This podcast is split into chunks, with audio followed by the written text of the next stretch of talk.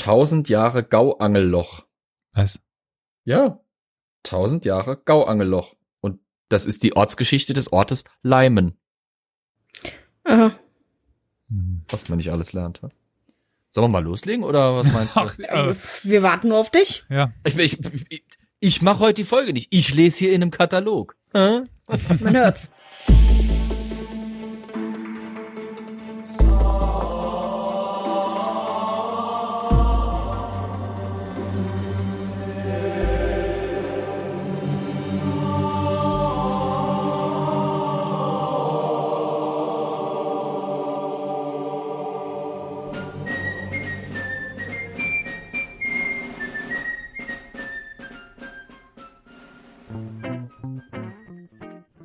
Würde sagen, mit äh, dieser intellektuellen. Nein, mir fällt nichts ein, egal. Fangen wir an, weil äh, heute wird's zeitlich doch etwas knapp, weil wir haben Ja. heute viel Thema vor uns. Herzlich willkommen, Assalamu alaikum, zu einer neuen Folge von Historie Universalis. Bei dem leicht arabisch klingender Begrüßung schreckt Flo direkt auf und ist voll dabei. Und Nee, wir sind ja heute hier Historia Universalis und Flo liest einen Katalog. ich leg den jetzt mal weg. sehr gut. So.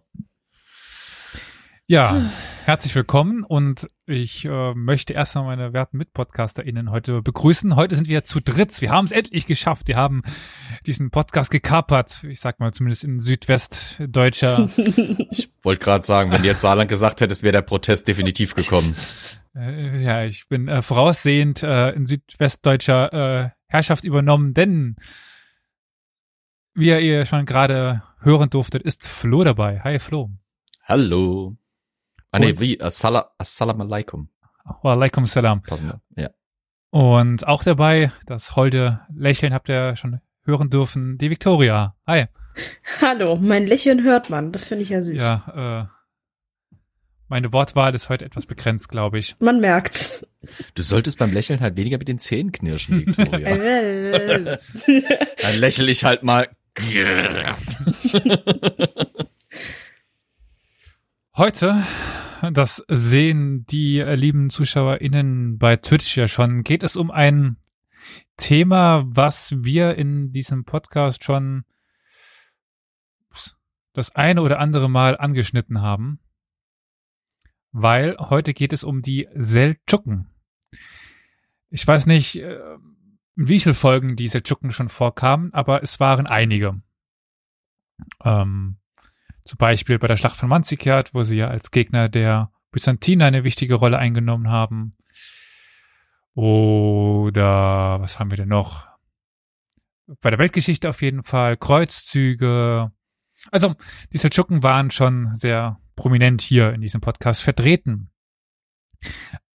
Heute wird es aber explizit, das steht jetzt hier nicht bei Twitch im Bild, nicht explizit nur um die Seldschuken gehen, sondern um die große Seldschuken, nicht um die Ruhm-Seldschuken. Warum genau groß? Darauf kommen wir später nochmal, aber eben als Einteilung, dass es heute nur um die Großseldschuken gehen wird, in Anführungszeichen. Ich habe das Ganze mal ein bisschen unterteilt, so kapitelmäßig. Es wird nämlich gehen um die Ursprünge, um die Eroberung, das Reich, das Interregnum und die Auflösung. Man sieht jetzt oder hört jetzt ganz klassisch, chronologisch und ohne große Überraschung. So von Anfang bis Ende. Also fangen wir da vorne Ja. an und hören Klingt nach absolut jedem Reich immer. Genau. Für die Zuhörerinnen an den Empfängnisgeräten, die das sich später reinziehen, Elias hat tatsächlich eine PowerPoint vorbereitet. Ja. Also wir, wir wandern vom Podcast zum wirklich allumfassenden Bildungs... Nein, Fernsehen ist ja auch nicht. Medium, dass wir jetzt schon PowerPoints äh, hier erstellen. Das liegt daran, weil dieser Vortrag eigentlich wieder als Kooperation da ist, weil ich diesen auch ähm, ja offiziell gemacht haben werde. Also für die Twitch-Aufnahme werde ich ihn machen, für die Veröffentlichung dieser Folge werde ich ihn gemacht haben. Gehabt haben, tun, gem wie, wie, ja. Und Äh, ah, du wirst schon gefragt, ob die PowerPoint hochgeladen wird. ja. Ja, natürlich. äh, ein Printout äh, wird jederzeit äh, möglich sein. Äh, Aber gut. Ähm, Genau, die schöne erste Frage. Erst die Frage, ja genau.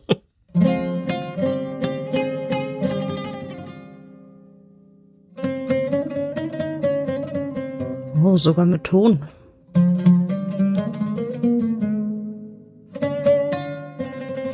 Die Ursprünge bis etwa 985 oder 93.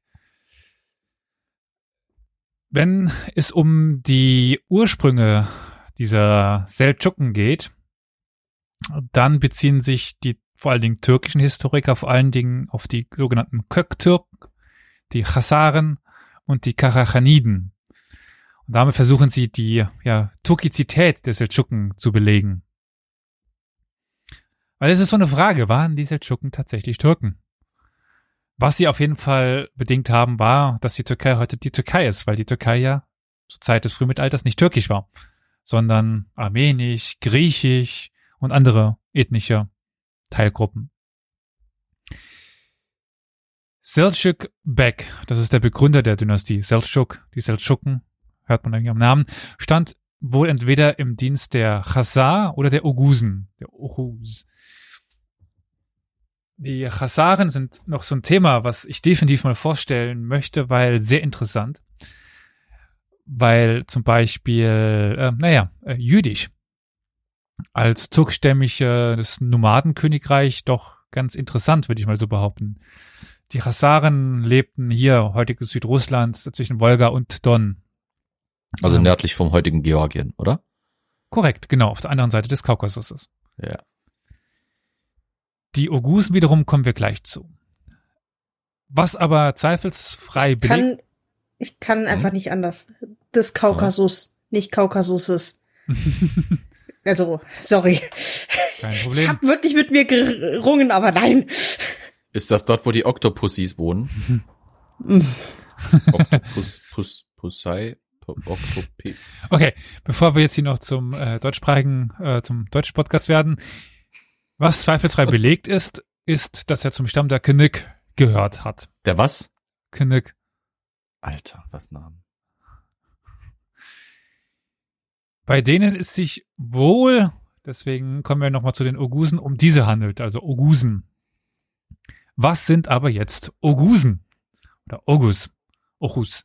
Das ist eine türkische Stammeskonföderation, die im Frühmittelalter im modernen Turkmenistan, Kasachstan, Südrussland und Usbekistan eine mehr oder minder feste Herrschaft etabliert haben. Stammeskonföderation, also ganz viele verschiedene Ethnien wieder. Wir können nicht belegen, was für eine Ethnie denn wirklich die Kindik jetzt waren. Das zwischen, pst, das, das zwischen dem Schwarzen und Kaspischen Meer gelegene Chassar-Kaganat oder Ka, ähm, Kanat später, also Kaganat ist die, die türkische Variante. Ähm, später wird dieses Mittel G so ein bisschen assimiliert und dann ist das Kanat, Kanat. War während des Zusammenbruchs des äh, Köktürkreichs gegründet worden. Köktürken, das Köktürkreich, das erste. Nicht Koktürkreich, Köktürk. Ah, ich hab, also, woher willst du wissen, dass ich das gedacht habe? Ich kann deine Gedanken lesen. Das existierte von 552 bis 740 so ungefähr. Die Ogus, um die es ja jetzt hauptsächlich erstmal gehen wird, und auch die schon erwähnten Karachaniden, die nochmal äh, etwas weiter östlich von den Ogusen äh, existierten, entstanden jeweils nach dem Zusammenbruch des Uigur-Reiches in Zentralasien. Die Uiguren wiederum 740 bis 840, 100 Jahre lang ungefähr. Äh, hier habe ich jetzt meine Karte dabei für die, die im Stream sind. Die anderen dürfen sich das jetzt so ein bisschen vorstellen, dass sich dieses Reich der Uiguren innerhalb von kürzester Zeit vom Kaspischen Meer, naja, bis eigentlich fast äh, nach Korea durchgezogen hat. Also dieser typische zentralasiatische Steppengürtel, den beherrschten die Uiguren.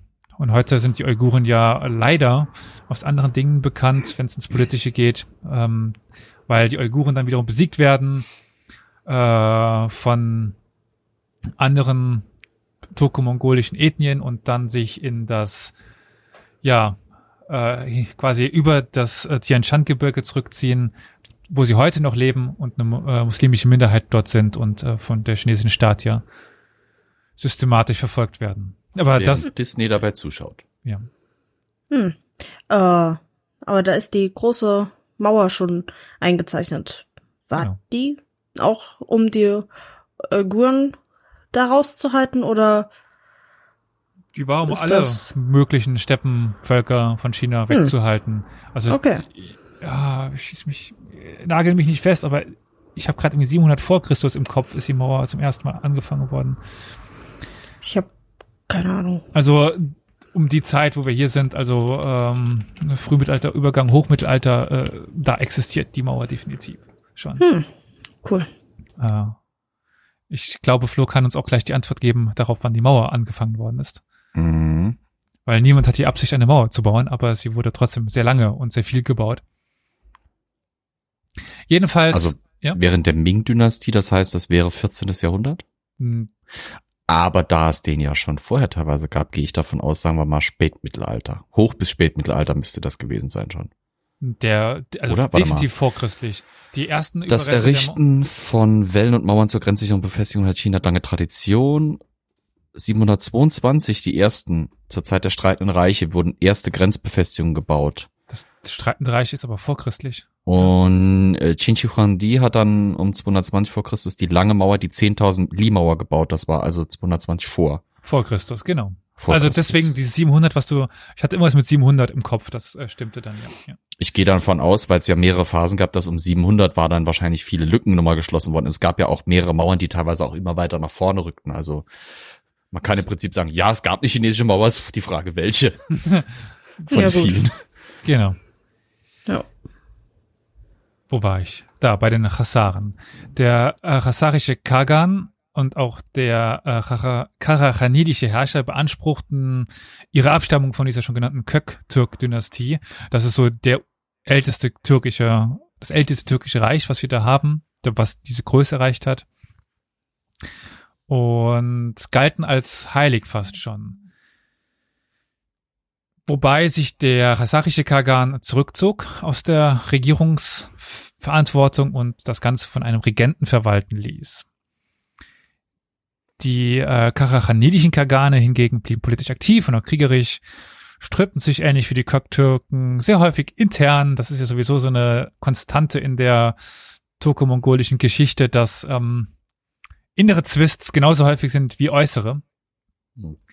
Das ähm, karachanidische Khanat oder Kaganat ist ähm, ja heutzutage ähm, in dem Gebiet Tadschikistan, äh, Kir äh, Kirgistan, teilweise noch bis äh, nach Usbekistan rein, also in dem ganz, ganz, ganz klassischen Zentralasien angesiedelt, damit man sich das jetzt mal so ein bisschen äh, geografisch auch mal vorstellen kann. Am Pamirgebirge.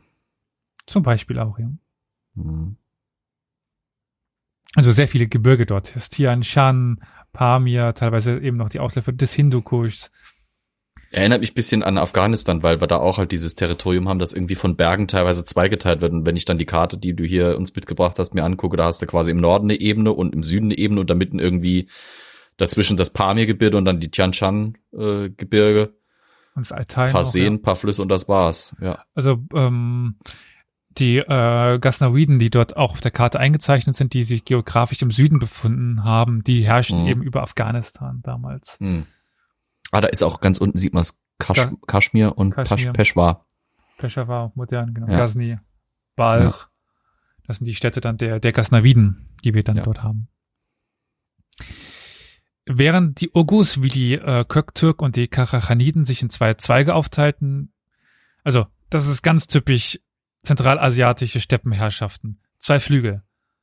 Die Goldene Horde hat zwei Flügel. Gut, die Mongolen haben bei den Kämpfen zwei Flügel. Irgendwann werden es halt mehr, aber weil die halt viel zu riesig sind.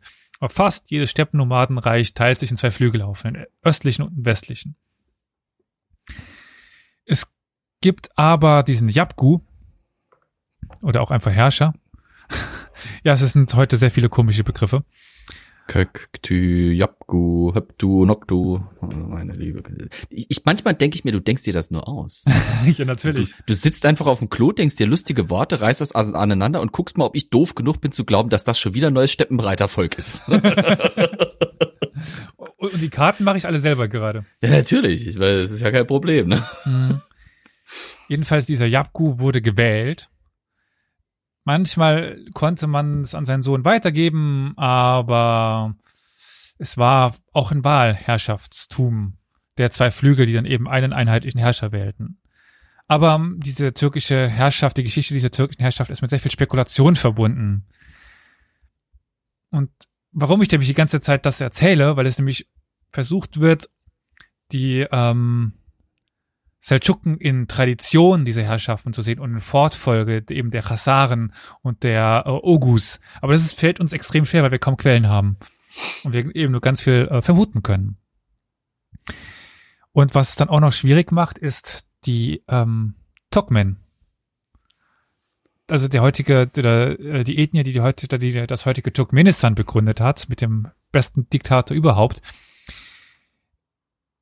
die ja jetzt vom Namen her Turkmen, Türken, Turkmen könnte irgendwie passen. Das Türkmen Problem ist dann aber wieder die, die Quellensache, dass die Turkmen äh, viel älter schon sind als die Ogus oder die Hassar und sich in Quellen viel, viel, viel, viel früher schon in vorchristlicher Zeit nachweisen lassen. Also einfach, wir können nicht sagen, welcher ethnischen, äh, welchen ethnischen Hintergrund die Seldschuken hatten. Sowieso handelt es sich da eigentlich nur um eine kleine Familie. Ist ja eigentlich eben nur eine Dynastie, keine Ethnie. Was jetzt mit den Seldschuken kommt, diese zunehmende Turkisierung, zuerst von Aserbaidschan und dem Iran, dann eben der Türkei, das hat durch die Seldschuken begonnen, aber die Seldschuken selber weiß man nicht genau, welche Ethnie die hatten. Wir können aber zum Beispiel davon ausgehen, dass diese Turkmen, die sich dann den Seldschuken angeschlossen haben, zu denen kommen wir nachher noch, äh, zum Islam konvertierte Ogus, Karluk oder Kipchak waren. Das sind jetzt drei Ethnien, die wir eben dort haben oder auch nicht direkt Ethnien, weil bei den Ogus wiederum ist eine Föderation. Es können auch nochmal ganz andere Ethnien sein.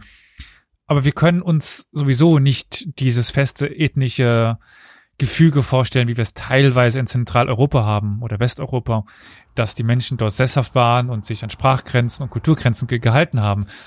Dann erobert der eine Stamm den anderen Stamm und unterwirft die, versklavt ihn, nimmt die mit und die gehen ineinander auf und dann trennen die sich wieder und also das ist ne, super schwer dort äh, wirklich ethnische Grenzen zu ziehen.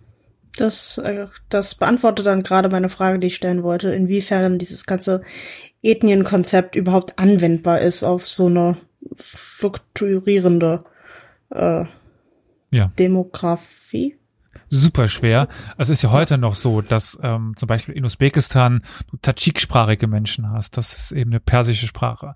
Du hast äh, usbekischsprachige Menschen, eine Turksprache. Du hast ähm, ja ein bisschen was noch ein Turk, also Turkmensprachige, das ist ein bisschen anderer Dialekt. Du hast kasachischsprachige Menschen, äh, kirgissprachige Menschen und so weiter und so fort. Einfach sehr viel Pluralität, weil nomadische Gesellschaften sich nicht an Grenzen gehalten haben. Höchstens an Waldgrenzen, aber das ist was anderes. Ja gut, aber Grenzen waren ja sowieso in der Vergangenheit. Also die, die Vorstellung, die wir ja immer wieder haben, wie früher sich Länder aufgeteilt haben, ist ja eigentlich wirklich erst seit, sagen wir mal so, knapp 100, 150, ja 150, maximal 200 Jahren wirklich so greifbar, oder? Ja, aber in Westeuropa fällt es dir leichter, das auch schon vorher ungefähr zu versuchen. Ja, in Westeuropa vorher, aber ich sage jetzt mal auf einem Weltniveau, wo man halt wirklich ja. sagen kann, wo Länder auch gerade durch Westeuropäer natürlich dann mit kolonialen Interessen und imperialistischen Interessen vermessen wurden und, und klarere äh, Erfassungen da mhm. vorgenommen wurden. Vorher haben wir das ja einfach nicht mit den Grenzen. Das, äh, es fällt dir in jeder Region so. leichter, die sesshaft geworden ist, weil dort sich ja. die Menschen eher an Grenzen halten. Ja. Also auch in China fällt es dir relativ verglichen, ja, vergleichbar damit äh, Ethnien zu identifizieren. Außer du kommst halt an die, an die Ränder, da wird's dann wieder fuzzy, ne? Genau. Da ist dann wieder schwieriger.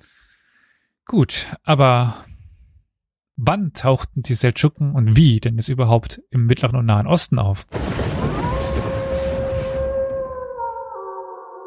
Mein lieber Mann. Dramatisch, dramatisch.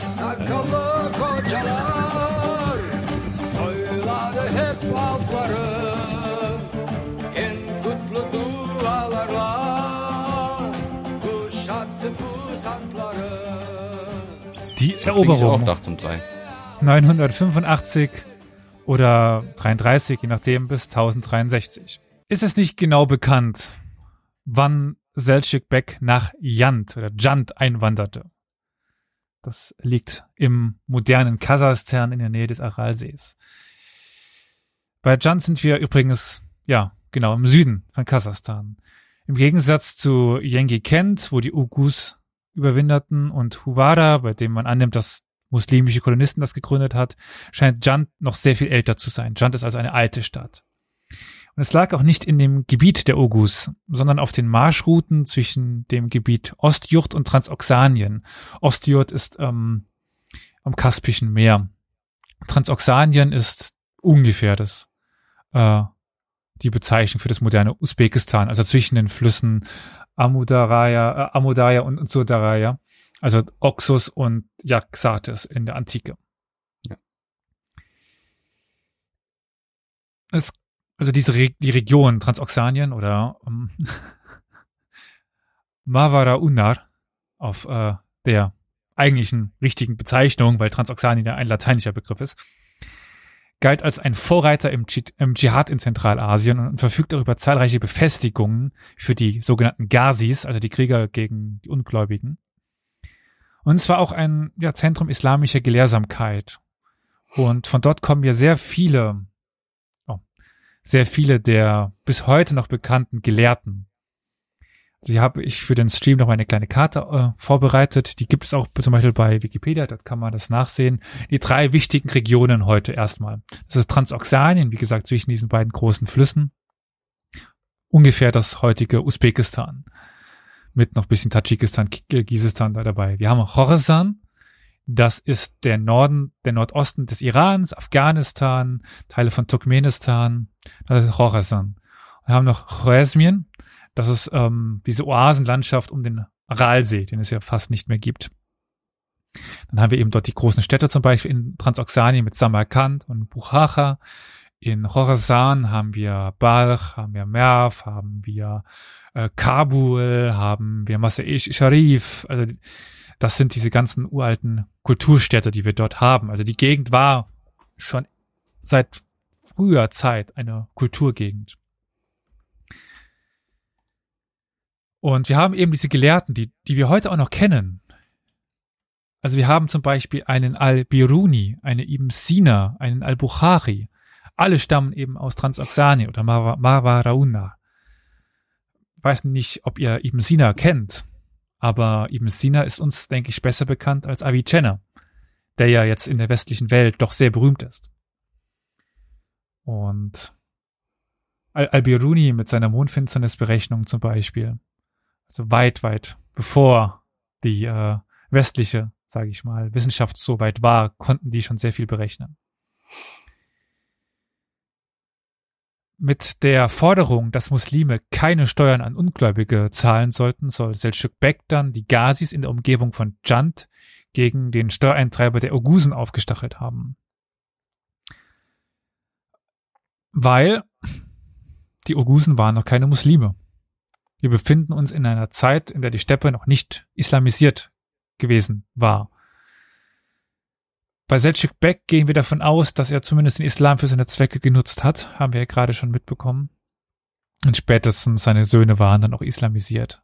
also die waren damals noch eher tenkristisch, beziehungsweise halt eben schamanisch organisiert. Irgendwelche schamanistischen hm. Strömungen anhängend, genau das wissen wir nicht genau, wie die jetzt ihre Götter nannten. Dieser Tengri ist ja dann wirklich eher für die äh, Mongolen.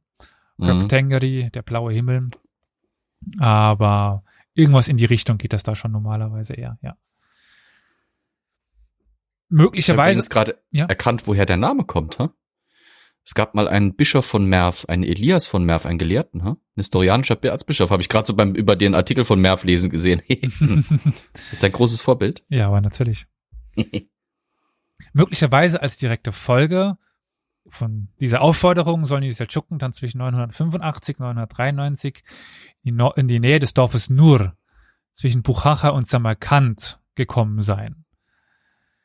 Es kann aber auch sein, dass Selçuk Bek einfach gestorben ist und die Seldschuken gezwungen waren, sich neue Weidegründe zu suchen, weil sie eben von den Ogusen wieder vertrieben worden sind. Also jetzt sind sie eben nach Transoxanien rein zwischen Bochacha und Samarkand. Eben wieder aus dem Einflussgebiet der ähm, Ogusen rauskommt zu den Gasnaviden oder anderen Dynastien dort. Was auch immer der Grund war, ihre Anwesenheit in Jant und später in Nur, es deutet jedenfalls stark darauf hin, dass sie in den Kontakt gekommen sind mit dieser iranisch-islamischen Staatskunst. Und das merkt man dann auch ein halbes Jahrhundert später, wenn sie dann in Khorasan ankommen. Transoxanien, also Marava dieser und auch Khorasan, sind eigentlich immer schon persisch im Wesen. Also das sieht man auch, wenn man heutzutage in Samarkand oder in Bukhara ist. Das ist persische Architektur, die man dort findet. Das Tadschik ist dann nicht umsonst ein persischer Dialekt. Erst mit dem Zusammenbruch des Timuridischen Reiches und der Macht der Usbeken wird dieses, diese Region von dem Iran überhaupt erst getrennt. Bis dahin war, also Samarkand und Bukhara waren wie Isfahan und Teheran. Da gab es keinen großen Unterschied von der Kultur her, von der Architektur.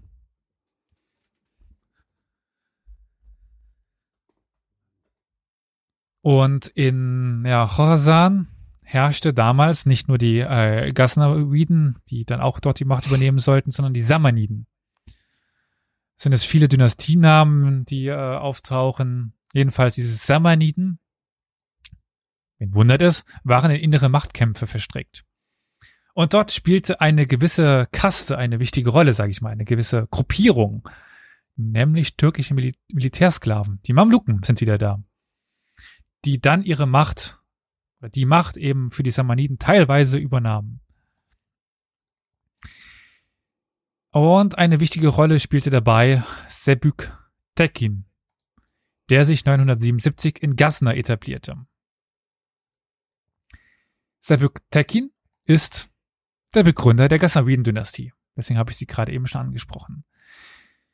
Der Gouverneur von Khorasan, das ist Ali Simchur, wiederum soll einen geheimen Pakt mit den westlichen Karachaniden geschlossen haben, die in Transoxanien damals auch noch teilweise herrschten. So, jetzt haben wir also Ali ja? Semtschür und wir haben Sepüktekin. Sepüktekin wurde zu Hilfe gerufen und soll dann Ali Semtschür besiegt haben. Als er und die samanidischen Herrscher dann im folgenden Jahr starben, drangen die östlichen Karachaniden, oder sagen wir einfach mal die Karachaniden, weil auch wie ich gerade eben sagte, zentralasiatische Steppendynastie, zwei Flügel sind die östlichen, in äh, Bukhara, in Bukhara ein. und also 999 und brachten ja alle bis auf einen Samanidenherrscher unter ihre Kontrolle. Und ja, äh, sorgten dafür, dass es keine Nachfolger geben sollte. Es gibt dann den entkommenen samanidischen Herrscher äh, Muntasir. Das ist eben der letzte der Samaniden. Der versuchte noch zweif äh, verzweifelt irgendwie die Rückeroberung seines Reiches, sollte es aber nicht mehr schaffen. Es ist nicht klar, ob sich in ähm, ob er sich in Yengi kennt, mit den Ogus Yabku traf oder mit den Seldschuken. Also er ging nach Yengi Kent, dieser Muntasir, deswegen die ganzen Namen hier, äh, die ich nochmal versuche einzuordnen. Also Sepük Tekin, der Begründer der Ghaznaviden, macht sich relativ unabhängig. Wir haben den Ali Simchir, der die Rebellion versucht hat in Khorasan gegen die Samaniden und wir haben jetzt den letzten samanidischen Herrscher, Muntasir, der nun eben sich Hilfe sucht, um sein Reich wieder zurückzuerobern. Entweder tut er das bei den Ogus Yapku, bei den Ogus, oder er tut es bei den Seldschuken. Sicher ist, dass eben nur sehr wenig über die Frühzeit dieser Seldschuken bekannt ist, bis sie eben als Verbündeter des westlichen äh, Karachaniden-Herrschers, tut mir leid, Namen, Ali Tekin, 1020 oder 1021 in Buchacha auftauchten. Anderthalb Jahrzehnte nach Muntasirs Tod. Gut. Jetzt haben wir die Vermutung, dass sie schon vorher hätten helfen können, wollen, möglicherweise sogar getan haben, aber jetzt können wir sie eben quellentechnisch in Buracha auch als kämpfende Macht äh, feststellen. Während dieser Zeit wurden die Seldschuken aber nicht mehr von Seldsuk Bek oder Bey angeführt, weil der war ja tot. sondern vom jüngsten Sohn. Das ist Yusuf Yinnal. Wie? Yusuf Yinnal. Yinnal. Yusuf Jinal. Ah. Der Yusuf. Der Yusuf. Kennen wir doch. Ja, klar. Das ist also ein bisschen verwirrend, dass die Seldschuken, also über Seldsuk Bek ist eigentlich fast nur mythologisches bekannt. Es ist, man könnte sogar die Frage stellen, ob er jemals gelebt hat. Ali Tekin, wir erinnern uns, der Herrscher der westlichen Karachaniden, starb aber. Und Yusuf Irnal wurde von Ali Tekins Oberbefehlshaber und dann auch Re äh, Regent getötet. Also es ist ein Wunder, dass diese Dynastie überlebt hat und zu der Macht kommen sollte, die sie später hatte, weil alle werden irgendwie getötet. Oh ja Gott, ich meine, guck dir mal die frühe fränkische Geschichte an, da ist auch irgendwie an jeder Ecke ein Giftmord. die Seldschuken mussten daraufhin wieder fliehen nach Choesem zu den, ja, also vor den Karachaniden fliehen. Äh, Choesem, sagte ich ja gerade eben schon, ist diese Gegend um den nicht mehr vorhandenen Aralsee. Aber die Ogusen wollten sie auch nicht wirklich willkommen heißen. Die waren ja nicht besonders beliebt dort. Also zogen sie weiter nach Khorasan, wo sie Sultan Masud um Weideland baten. Sultan Masud ist jetzt Sultan der Rasnawiden, eben in Nachfolge von Sebük Tekin, der mittlerweile auch verstorben war. Wen die ganzen Namen interessieren, können, kann die sich merken, der Rest kann sie direkt wieder vergessen. Oder sich die PowerPoint downloaden. genau. Aber ihr fragt euch jetzt gewiss, wie viel äh, Seldschuken gab es denn damals ungefähr? Wie viele Seldschuken gab es denn damals ungefähr, Elias? In den Quellen steht etwas von 4000 Haushalten. Wie viel ist ein seldschukischer Haushalt, Elias? Ja, das ist eine gute Frage, die ich nicht genau beantworten kann. Wahrscheinlich so Mutter, Vater und äh, x Kinder. So von zwei bis zehn. Und wie viel Pferde? Genug. Merci. Na, super. Weißt du, da, da willst du einmal Klarheit haben. Da willst du einmal eine klare Aussage von, ach, nee. Aber also ungefähr 4000 Kämpfer. Hm. Davon können wir mal ausgehen. Einfach Also, nur, wenn man jetzt mal so eine, wenn man jetzt westliche Standards anlegt, dann wird man wahrscheinlich von ungefähr 16 bis 20.000 Menschen reden, oder wie? ja, ungefähr. Gut. Minimum. Konservativ geschätzt.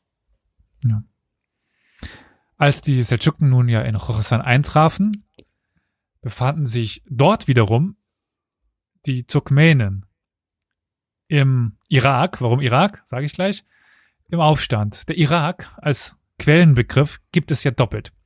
Ich gehe gleich nochmal darauf ein, aber der irakische Irak und der iranische Irak. Und die befanden sich eben im iranischen Irak im Aufstand. Man sagt auch manchmal die beiden Iraks, aber. Und wir haben jetzt mittlerweile eben nach dem Tod von Yusuf Yenal die beiden Enkel von Selçuk an der Macht. Das ist ähm, äh, Jatscheri und äh, Taschrulbek oder Tutschrulbek. Schickten einen Brief an den Gouverneur von Khorasan und boten ihm an, die Provinz zu befrieden, den Irak eben, den persischen, den iranischen Irak. Sultan Masud soll das dann abgelehnt haben und schickt ihnen sogar ein Heer entgegen. Also statt die Hilfe anzunehmen, versuchte er sie zu besiegen. Aber die Seldschuken besiegten das Heer und schickten dann wieder einige Gesandten. Nach langfristigen Verhandlungen einigten sich die Ghaznawiden dann darauf, jedem von den beiden, also äh, Jatschri und äh, Tarschurul oder Tutschur, einen Titel eines äh, Dichans oder Dorfältesten zu verleihen. Und die Turkmenen aus dem Irak zu werfen, war dann noch Teil des Abkommens. Das taten sie aber nicht. Nein. Sie haben die Turkmenen auf ihre Seite gezogen und auch noch weitere ähm, aus Balchan am Kaspischen Meer angeworben. Sie wurden also stärker. Und naja, mit der zugesetzlichen militärischen Macht forderten die Seldschuken nun drei städtische Zentren. Merv oder Marv, Serachs und Bavert. Serachs und Marv oder Merv liegen im ja, heutigen Turkmenistan, dort ganz im Südosten, also östlich des Irans. Also Und an der Seidenstraße. Merv war eine wichtige Station, ne? eine sehr wichtige. Mhm. Also gar nicht in der Provinz, für die sie eigentlich zugeteilt waren. Sie waren ja eigentlich zugeteilt für äh, den iranischen Irak. Aber gut, wie das nun mal so ist, wollten sie nun mehr Macht haben. In ihrem Schreiben verwiesen die Seldschuken auf ihre gestiegene Zahl durch die Turkmen, äh, lehnten aber erneut die Verantwortung für diese ab und auch die Plünderung, die die Turkmen machten, das war ja nicht ihre Schuld. Und baten wieder an, äh, Khorasan doch von den Turkmen zu befreien. und interessanterweise baten sie Sultan Masud auch um die Ernennung von Juristen und Steuereintreibern. Wir befinden uns übrigens mittlerweile im Jahr 1036. Mhm. Masud war davon nicht so angetan. Welch Wunder. Und was folgte, war ein Steppenkrieg. Also es gibt eine endlose Reihe von ganzen kleinen Scharmützeln, gelegentlichen Kraftproben und nicht diesem großen Clash, der passierte. Aber die Gasnaviden wurden völlig zermürbt dabei. Also sie kriegten diese Tschuken einfach nicht zu fassen. Und ja, die Seldschuken konnten eben so peu à peu den Norden Khorasans erobern und dann unter sich aufteilen. Äh, Tuchrul Bek wurde dann zum Anführer gewählt. Und es wird auch angenommen, dass dieser profitierte davon, dass der Gouverneur von Khorasan, also die Ghaznaviden waren ja eigentlich ähm, eben fast schon eine indische Herrschaft. Dementsprechend war Khorasan unter der Herrschaft eines Gouverneurs und der soll sehr korrupt und sehr grausam gewesen sein. Und das machte die Übernahme relativ einfach, weil die Bevölkerung kein Problem damit hatte, neue Herrscher zu bekommen. Und dann wurde auch die Hauptstadt von Khorasan, das ist Nishapur, eingenommen. Klingt irgendwie äh, indisch, finde ich, ist aber nicht indisch, sondern eben, ja, heute in Nordost, Nordost-Iran, Nishapur. Sultan Masud war dann gezwungen, aus Indien zurückzukehren und übernahm das Kommando selber. Scheint dann auch einige Erfolge erzielt haben und beschloss dann, seine Soldaten für einen Wüstenkrieg umzuschulen. Warum Wüstenkrieg? Naja, wir befinden uns ja hier mit äh, Marv, mit Nishapur an der Grenze zur Wüste. Also wer heutzutage mal über äh, Turkmenistan fliegt, sieht zu 90 Prozent einfach Sand. Also dort war äh, eben viel Wüste. Das sieht man auch heute noch. Die Ruinen von Marv sind ja eines der Wunder der Gegend dort. Mhm. Und die sind immer wieder bedroht von wandernden Dünen und äh, von Versandung, beziehungsweise davon, dass er halt durch die vielen äh, sehr sandhaltigen Stürme, die dort manchmal toben, äh, quasi Stück für Stück gesandstrahlt werden. Genau. Und äh, nicht gepflegt werden, weil äh, Turkmenistan das acht schlecht besuchteste Land der Welt Mhm. ist und Ja, es ist, zweitabgeschottetste Land der, der Welt, nur geschlagen von Nordkorea. Äh, also, Es gehen halt irgendwie auch wenige Leute irgendwie in, in, in Tourismusbüros und sagen, ich hätte gerne eine Flixbusreise nach Turkmenistan. Was Kommst- haben sie denn im Angebot? du bekommst auch nicht einfach ein äh, Visum für das Land. Also du Vor kannst allem Flixbus. Du kannst nur äh, dort ähm, mit begleiteten Reisen rein oder mit Verwandten und dann musst du für gewisse Provinzen äh, ein Visum beantragen, nur zwei Wochen maximal. Momentan sowieso nicht, aber es ist super schwer da reinzukommen. Und wenn du ein schwarzes Auto hast, dann huiuiui. Was? Äh, es gab lange Zeit in, äh, also Turkmenistan ist das Land mit dem höchsten Anteil von weißen Autos, weil der letzte Diktator verboten hat, dass es schwarze Auto, also alle, alles andere als weiß hat er verboten. Weißt du, das ist sowas, deswegen liebe ich zum Beispiel die Spieleserie Tropico. Die senden dir in den Ladebildschirm oder die zeigen dir in den Ladebildschirm die abgefucktesten Fakten über Diktatoren und du denkst dir eigentlich, das kann nicht wahr sein und das ist es dann doch. Dann hast du halt einen, der sagt, Brot heißt jetzt wie meine Mutter. Man stellt euch mal vor, wir würden in einer Welt leben, wo zum Beispiel dann das Brot jetzt Hildegard heißt, weil seine Mutter hieß so. Und alle Wochentage werden nach äh, irgendwelchen Vögeln benannt oder sowas. Weil das will ich jetzt so. Hm. Und da darfst du kein schwarzes Auto fahren, weil ich finde schwarze Autos doof. Wenn da ein Vogel drauf scheißt, sieht's nämlich direkt, sieht man es zu deutlich. Also wenn wir schon mal dabei sind, ähm, äh, Aschgabat, die Hauptstadt, ist aus purem Marmor gebaut. Weiß natürlich, ist die größte Ansammlung von weißem Marmor weltweit. Ist eine Der tote Tuk- Stadt, weil dort keine Menschen leben. Äh, wie heißt der, der Diktator im Moment? Der ist doch dieser Berbanguli, Ja, äh, Hal ja, der ist absolut besessen von ähm, Guinness-Buchrekorden. Für jeden Scheiß. Äh, größte, äh, also Radfahrer, Erziehungsveranstaltung der Welt, hm, größtes äh, marmorförmiges Gebäude der, oder nee, Marmorgebäude der Welt, größte Marmorstatue der Welt, größtes Indoor-Riesenrad. Ja, es gibt Indoor-Riesenräder äh, der Welt. in einem Land, wo es nur warm ist, also wo man es auch ohne Probleme hätte draußen bauen können. Ja, ja. Äh, er ist sehr berühmt dafür, mit seinem Enkel musikalische Darbietungen Ach ja, der, der, der Rapper ist, glaube ich, gell, oder Er, sowas. also es gibt, es gibt sowohl den Rap als auch den, den Song, wo er auf Deutsch singt übrigens. Und es gibt die Hammeraufnahmen, wo dann halt dieser Berbanguli da irgendwie an einem Keyboard oder einer Gitarre steht und ausgerechnet, wenn sein Solo kommt, ist die Nebelmaschine voll am, am Drödeln. Das heißt, äh, er Hm. spielt wie ein Gott. Man sieht's nur nicht. Hm.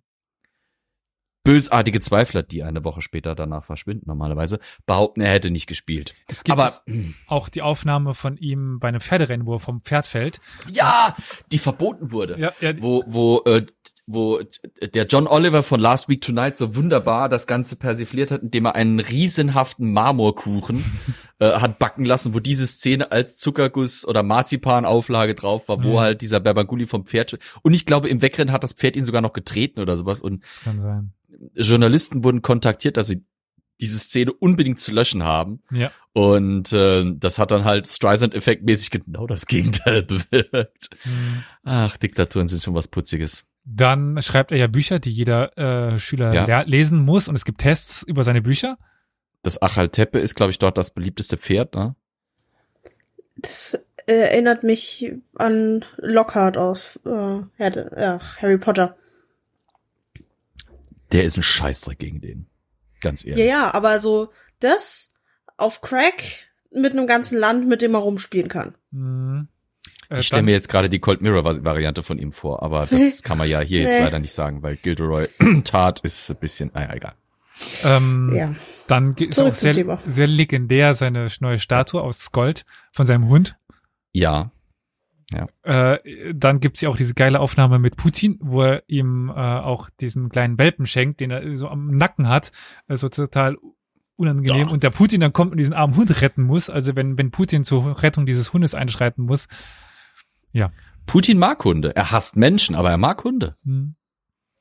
Aber gut, wir sind jetzt etwas äh, Ja. abgerutscht. Dieser Diktator ist auf jeden Fall so traurig er für die Menschen dort ist, aber So amüsant ist er für Zyniker. ja. Wir waren aber äh, im Hochmittelalter Yes. bei den Seldschuken. Ich weiß noch nicht mehr, wo ich war. Da waren die Leute noch vernünftiger. Ja.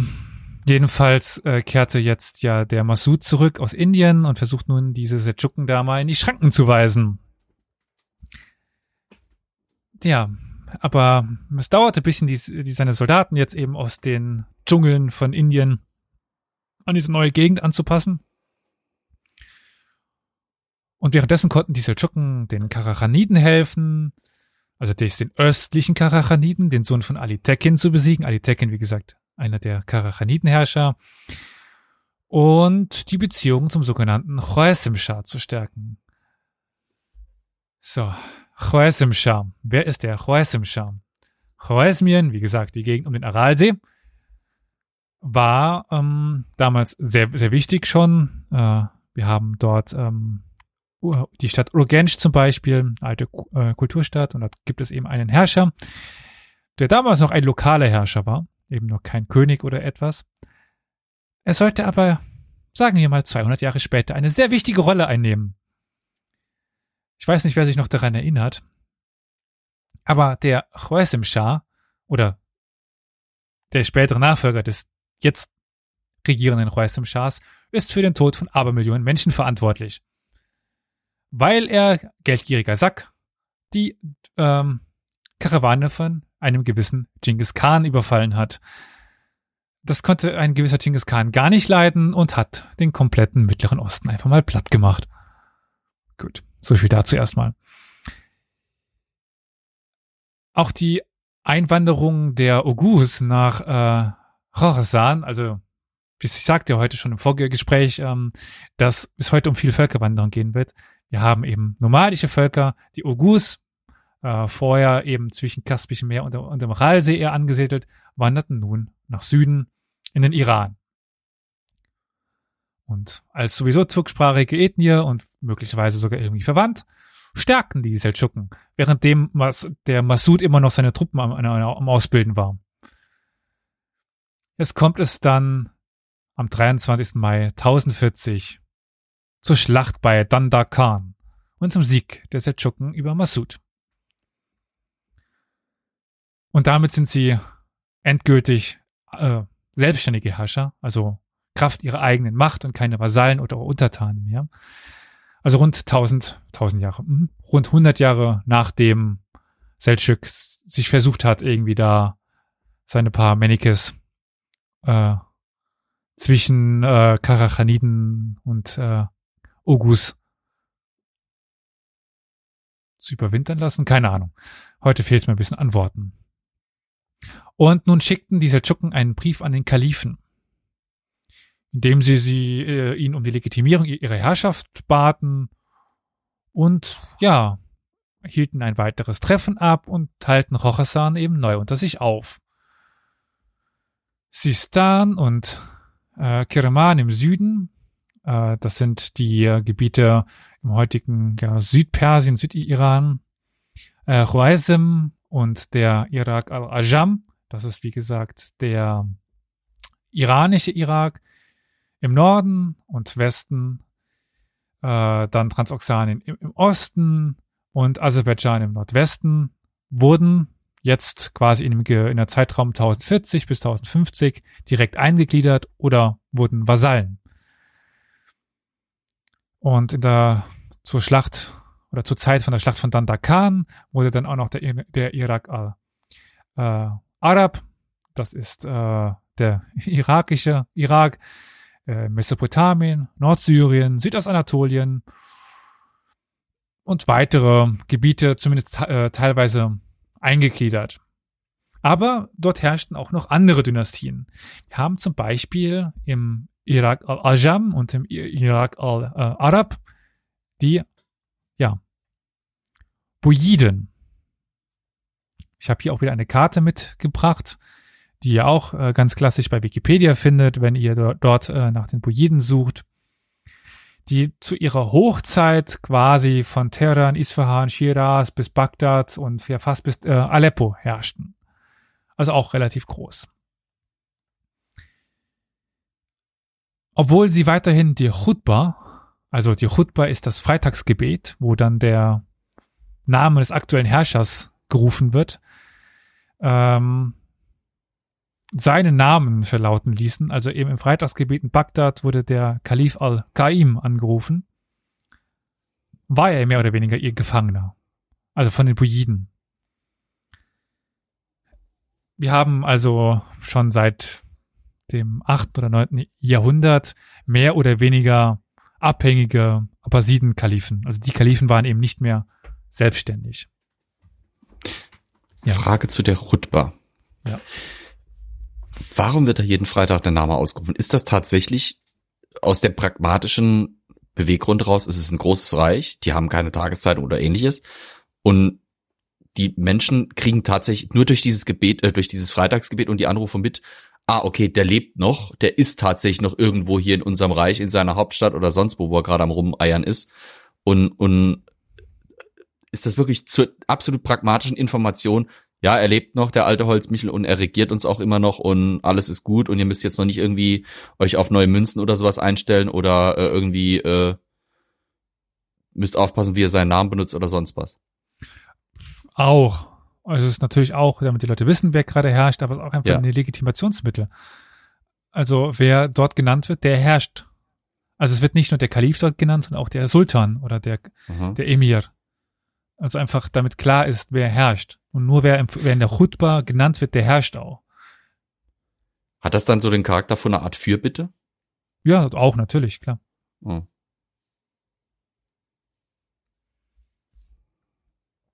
Gut. Dann stirbt aber 1047 ein Bujidenherrscher und das löste einen internen Krieg aus. der den Befehlshaber von Bagdad, interessanterweise ein Schiit, nämlich al-Basairi, ja, es führte dazu, dass er auf eigene Faust loszog. Innerhalb von vier Jahren wurde die Rutba in Niedermesopotamien im Namen dieses Mannes verlesen und damit irgendwann dann des Fatimiden-Kalifs. Wer ist der Fatimiden-Kalif?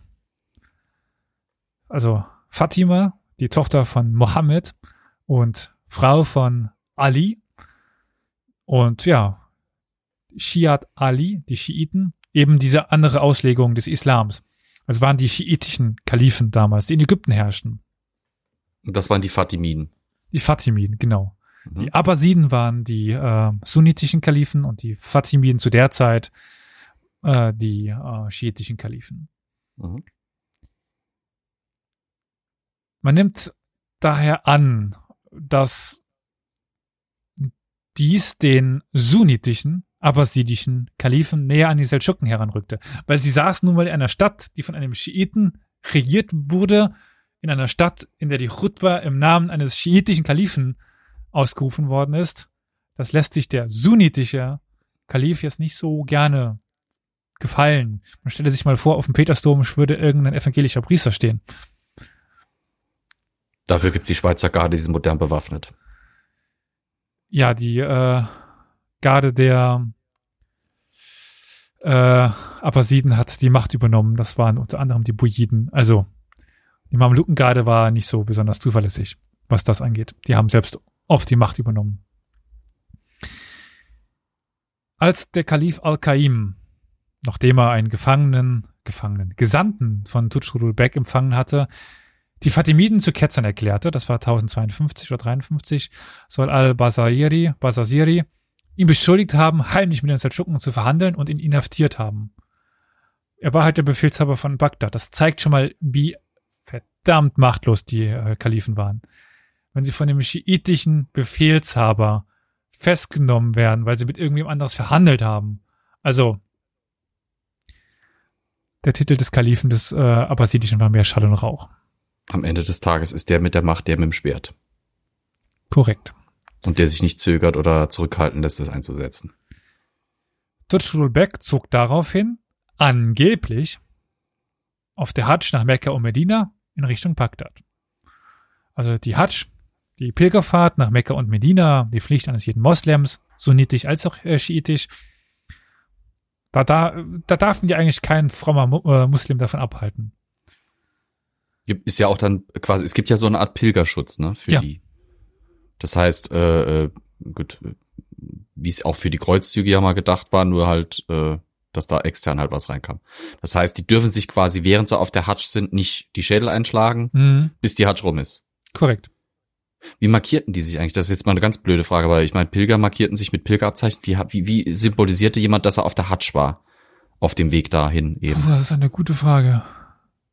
Also da gab es jetzt nicht irgendwie ein spezielles Kleidungsstück oder eine Art äh, Farbcode oder sowas, dass man sagen konnte, okay, das da vorne ist ein Hajjist, der gerade unterwegs ist Ein Hatschi. äh, und ein Hatschi, ja Gesundheit, den man in Ruhe lässt, weil er halt gerade eben auf einer religiösen Pilgerfahrt ist und deswegen äh, quasi absolutes Es mag Nichtziel was ist. geben, was ich gerade nicht kenne. Also heutzutage erkennt man ja viel traditionelle Kleidung, weil die Mhm. eben in diesen traditionellen Gewändern äh, reisen, was damals aber eben nicht traditionell war, sondern Normal. normal. äh, Zeitgenössisch. also es kann sein, dass es da was gibt, was ich nicht kenne. Das kann ich dir so nicht beantworten. Mache ich mich mal schlau. Ich wollte sowieso noch mal eine Folge über den Is Ja. Islam mehr machen. Ähm, aber seine Truppen, die ihn begleiteten, lösten dann irgendwie Unruhen aus und die schoben sie dann in die Schuhe der Bujiden, die immer noch existierten.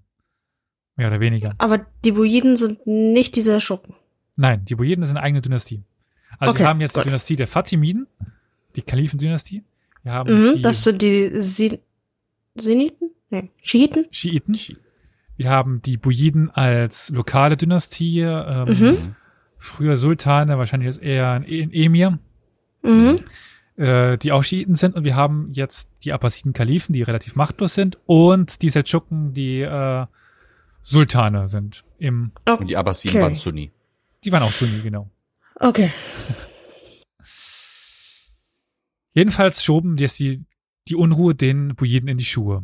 Und ja, weil die äh, sie dann sagten, wir müssen euch gegen die äh, bösen Bujiden helfen, die diese Unruhen verursacht haben, die die Seldschuken selber verursacht haben, aber pst, kamen die Seldschuken und besiegten die Bujiden und inkorporierten deren Reich in ihr eigenes.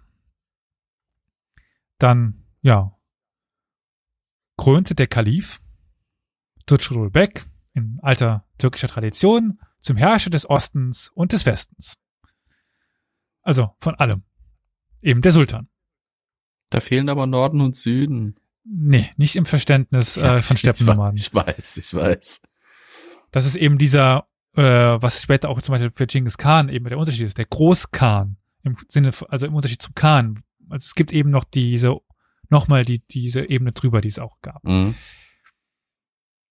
Aber in Nordsyrien haben wir immer noch einen Aufständischen. Al-Basasiri. Der schiitische Statthalter, Gouverneur von Bagdad, der diese ganze Chose erst angefangen hat. Der konnte den Kalifen gefangen nehmen. Während äh, Sultan Tutschurul mit anderen Leuten beschäftigt war, mit anderen Re äh, Rebellionen. Aber ich weiß nicht wie. Jedenfalls äh, war wohl Tutschurul relativ erfolgreich in Verhandlungen, weil al-Basasiri ließ den Kalifen wieder frei. Jetzt ähm, habe ich hier für den Stream mal ein kleines Personenregister dabei, weil jetzt wird's ein bisschen unübersichtlich. Jetzt? Jetzt. Jetzt kommen nämlich noch mehr Namen. Also, wir haben eben Al-Basasiri. Brace Das ist- yourselves. Das ist der, ja, das ist, äh, es ist der schiitische Aufständige. Und wir haben Tutschurul, das ist der seldschukische Anführer, beziehungsweise jetzt Sultan. Der Rebell, den es gerade eben gab, gegen den Tutschurul eigentlich gekämpft hat, ist Ibrahim Yenal. Das ist ein Halbbruder von Tutschurul Bek. Wie Ibrahim Yun der, der von eben. Ja, das war Yusuf. Nee, das ist ein anderer. Ah, ja, okay. Ibrahim Yenal, okay. Ibrahim Yenal. Es tut mir leid für die ganzen Namen. Aber ich wollte sie nicht weglassen, weil es einfach eindeutig zeigt, was für ein Clusterfuck von, von Familie das war. Ähm, da kämpfte jeder gegen jeden und diese Familie war im Inneren so zerstritten. Also ich frage mich bis heute, warum es noch kein Game of Thrones äh, darüber gibt, so die Geschichte der Seldschuken. Weil, Weil es nicht europäisch ist. das stimmt auch schon. Mhm. Also verkauft sich's nicht. Hm. Leider. Okay, Antwort genug. Das So, wird sich mit Sicherheit verkaufen, aber sag mir mal eine berühmte arabische Filmschmiede. es gibt, die kennen wir nur, nur nicht. Also sie ist berühmt äh, im arabischen Raum, irgendeine ägyptische. Im Zweifelsfalle, im Zweifelsfalle outsourcen wir das billig nach, nach Nigeria, nach Nollywood. oh Gott. Die machen uns da was Geiles draus. Ja. Und selbst wenn es nicht episch ist, ist es auf jeden Fall amüsant. Hm. Jedenfalls bat der Kalif nach seiner, wie gesagt, Freilassung um eine Frau. Aber Sultan Tutschul äh, konterte dann mit der Bitte, zuerst die Tochter des Kalifen heiraten zu dürfen. Also der Kalif ist da sowohl weltlich als auch geistlicher Herr der Muslime, Mhm. wobei es am Schluss nur noch Geist, am Schluss war es gar, Herr von gar nichts mehr, aber ja, war eben an kein Zölibat ge- gebunden. Also auch der, Kali der Mhm. Kalif hatte ja Kinder. Ja, gab's das Zölibatäre? Nein. Da, da wieder bin ich völlig ahnungslos, Nein. aber im, im, im- Islam ist das nicht so mit dem Nein. Zölibat verankert. Das haben die Vernünftig. Katholiken erfunden. Jedenfalls, Ja, äh, trotz rechtlicher Verlautbarungen gegen die Heirat scheint der Kalif dann schlussendlich nachgegeben zu haben. Warum gab er nach? Nun, Sultan Tutschul hat einfach seine Ländereien beschlagnahmt. 1062.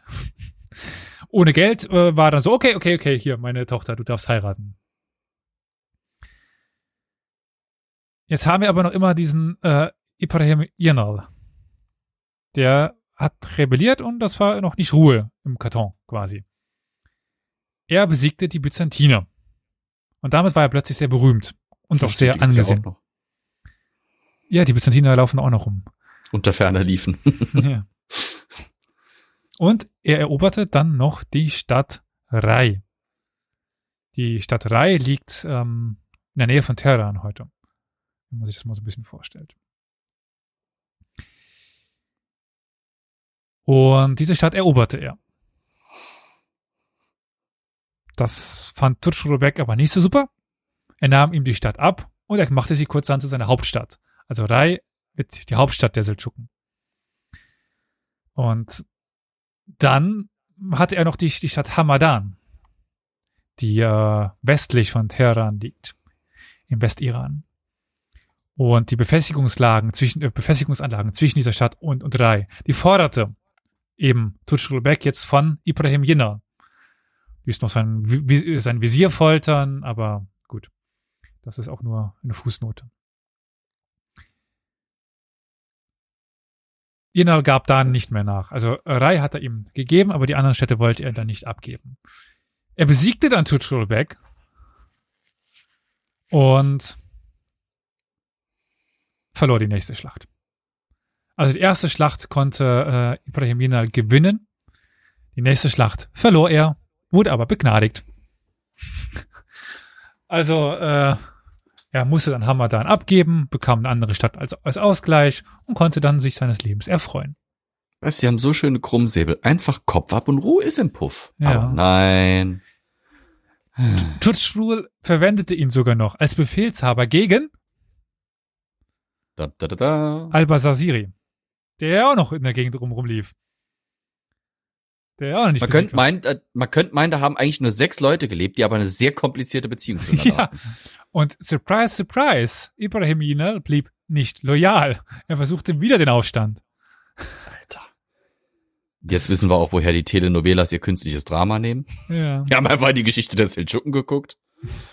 Alter, Er gewann Twist dann- after Twist. Er gewann dann wieder mehrfach gegen äh, Tutschrul, gegen den Sultan, aber die letzte Schlacht im Juli 1059, die Schlacht von Rai, verlor er dann. Und Flo, dieses Mal machte er kurzen Prozess. Er Geht doch. Tutschrul erdrosselte Ibrahim Jinnah mit seiner eigenen Bogensehne. Gut, das war jetzt auch nicht so elegant. Der Krummsäbel wäre freundlicher gewesen. Na, das ist türkische Tradition. Also man köpft keinen, man nimmt den, diese goldene. Ich weiß, das kennt man aus dem, äh, aus dem Harem ja, der späteren Sultane. genau. Mit dem Seid oder irgendwas, was, was Golddraht oder was, Ja. was war es? wo- Das Der goldene Gold, Seil. Golddraht, ne? Der goldene Seil, ja, ja. Ja. Was eigentlich, äh, kleiner Einschub, je dünner das Mittel, das man nutzt, um zu Mehr erdrosseln, desto unangenehmer ist es, weil du nämlich gleichzeitig erstickst und es schneidet halt in den Mhm. Leib ein. Also eigentlich ist es dann wirklich die doppelt grausame Version. Gut, wir haben aber noch Turkmenen durch die Gegenden ziehen. Die hatten sich vor Ibrahim Jinnal angeschlossen. Deswegen konnte er überhaupt erst diese ganzen Aufstände machen. Die schlossen sich jetzt Kutalmisch und seinem Bruder Girtku an, in der Nähe von Damgan. Warum? Also wir haben hier eben diesen äh, Kutalmisch. Wer war Kutalmisch? Kutalmisch war der Onkel von Sultan Turşurul. Auf diesen Kutalmisch gehen später die Rumseldschuken zurück. Aber der machte jetzt upsala, äh, eben den nächsten Aufstand. Und äh, ja, Kultalmisch und seine Brüder schlugen die Truppen von Sultan Turschul mit der Hilfe der Turkmenen. Das sind wir im Jahr 1061. Und er erhob nun nach dem Tod des Sultans im September 1093 den Anspruch auf den Thron.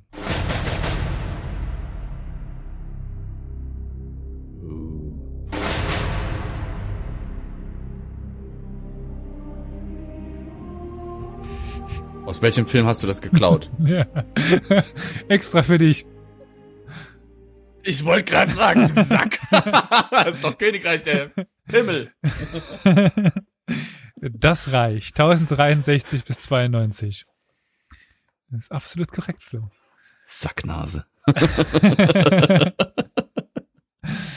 Äh, Nach dem Tod von äh, Chuck, äh, äh, Chachuribek, den gibt's ja auch noch. Also den dürfen wir nicht vergessen. Der lief ja auch noch durch die Gegenden. Also es war ja der, der Bruder von, von Tutschul, der aber im Osten eingesetzt war. Äh, genau, deswegen sage ich vielleicht noch mal kurz was zu dem. Der war ja, wie gesagt, der Enkel von äh, der Seltschuk und der Bruder von, von Tutschul. Und nach dessen Tod hatte Sultan Tutschul der Sitte entsprechend nach die Frau seines Bruders ge- geheiratet. Und ja, äh, äh, Chachuri war äh, erbenlos gestorben, kinderlos. Hm. Und dann wurde der jüngste Sohn von Tutschul, das ist Süleyman, zu dessen Nachfolger, also zum Nachfolger von Chachuri. Jetzt fängt's an, für mich türkisch zu klingen. So langsam. Okay. Also den Namen habe ich zumindest schon mal gehört, Suleiman. Ja. Ah ja, deswegen sage ich, das ist so ein Name, der ist einem geläufiger als Chachri und die Ja. ganzen Ügedüks, die da sonst noch durch die Steppe galoppierten. Genau. Also, äh, Tut, äh, Tutschul ist, ich habe, glaube ich, äh, gerade die Sachen durcheinander gebracht. Tutschul war kinderlos gestorben, nicht Chachi. Also. Sorry. Ah, Voll lauter Namen. Jedenfalls äh, hat dadurch äh, Chachris Sohn, das ist Suleiman, äh, hat die wurde zum Thronfolger ernannt, der jüngste Sohn. Äh, bei den Türken ist das nicht immer so ganz klar. Zu der Zeit wer die Nachfolge antritt, häufig der jüngste Sohn, nicht, nicht der älteste. Aber es gibt, gibt auch mal Brüder, die die Macht übernehmen. Aber häufig war es auch der mächtigste. Es gibt nämlich noch einen anderen Sohn. Äh, Dia ad-Din Audat ad-Dawla Abu Shujar Muhammad. Okay. Uns besser bekannt als Karl-Heinz. Alp Arslan. Ach so. Ah, Der- den haben wir tatsächlich schon mal gehört. Ja, der mutige Löwe. Ja, der, der Berglöwe da, Alp, Alp, der Alpenaa, das Alpenaa, ja, der. Ja, das war der, der zum Beispiel Manzikert, bei der Schlacht von Manzikert auftaucht. Oder bei den Kreuzzügen zum Beispiel. Ja. Er, also Alp Arslan, war seinem Vater direkt nach dessen Tod im östlichen Teil des Seldschukengebiets nachgefolgt. Äh, also es gibt eben immer diese Zweiteilung und je nachdem einen Oberherrscher, der anerkannt wird oder auch nicht und so weiter. Also Süleyman sollte den westlichen Teil und die Gesamtherrschaft erben und Alp Arslan eben die östlichen Teile. Der gute Zuhörer würde sich jetzt wundern, so Moment, östlich, Kreuzzüge, Manzikert. Wir sehen schon, Süleyman hatte jetzt nicht so das wohl die beste Herrschaft. Meinte das auch die Arschkarte. Ja. Tutschrul war ja Sultan, das hatten wir gerade eben schon erfahren, durch den Kalifen Ja. gekrönt und so weiter. Äh, Jatri aber nicht. Er wollte sich aber nicht lumpen lassen. Er war Malik al-Muluk, König der Könige. Auch nicht schlecht, würde ich sagen. Aber hat er sich selber ausgedacht, den Titel. König der Könige. Wer kommt, der Ja. sollte dir bekannt vorkommen.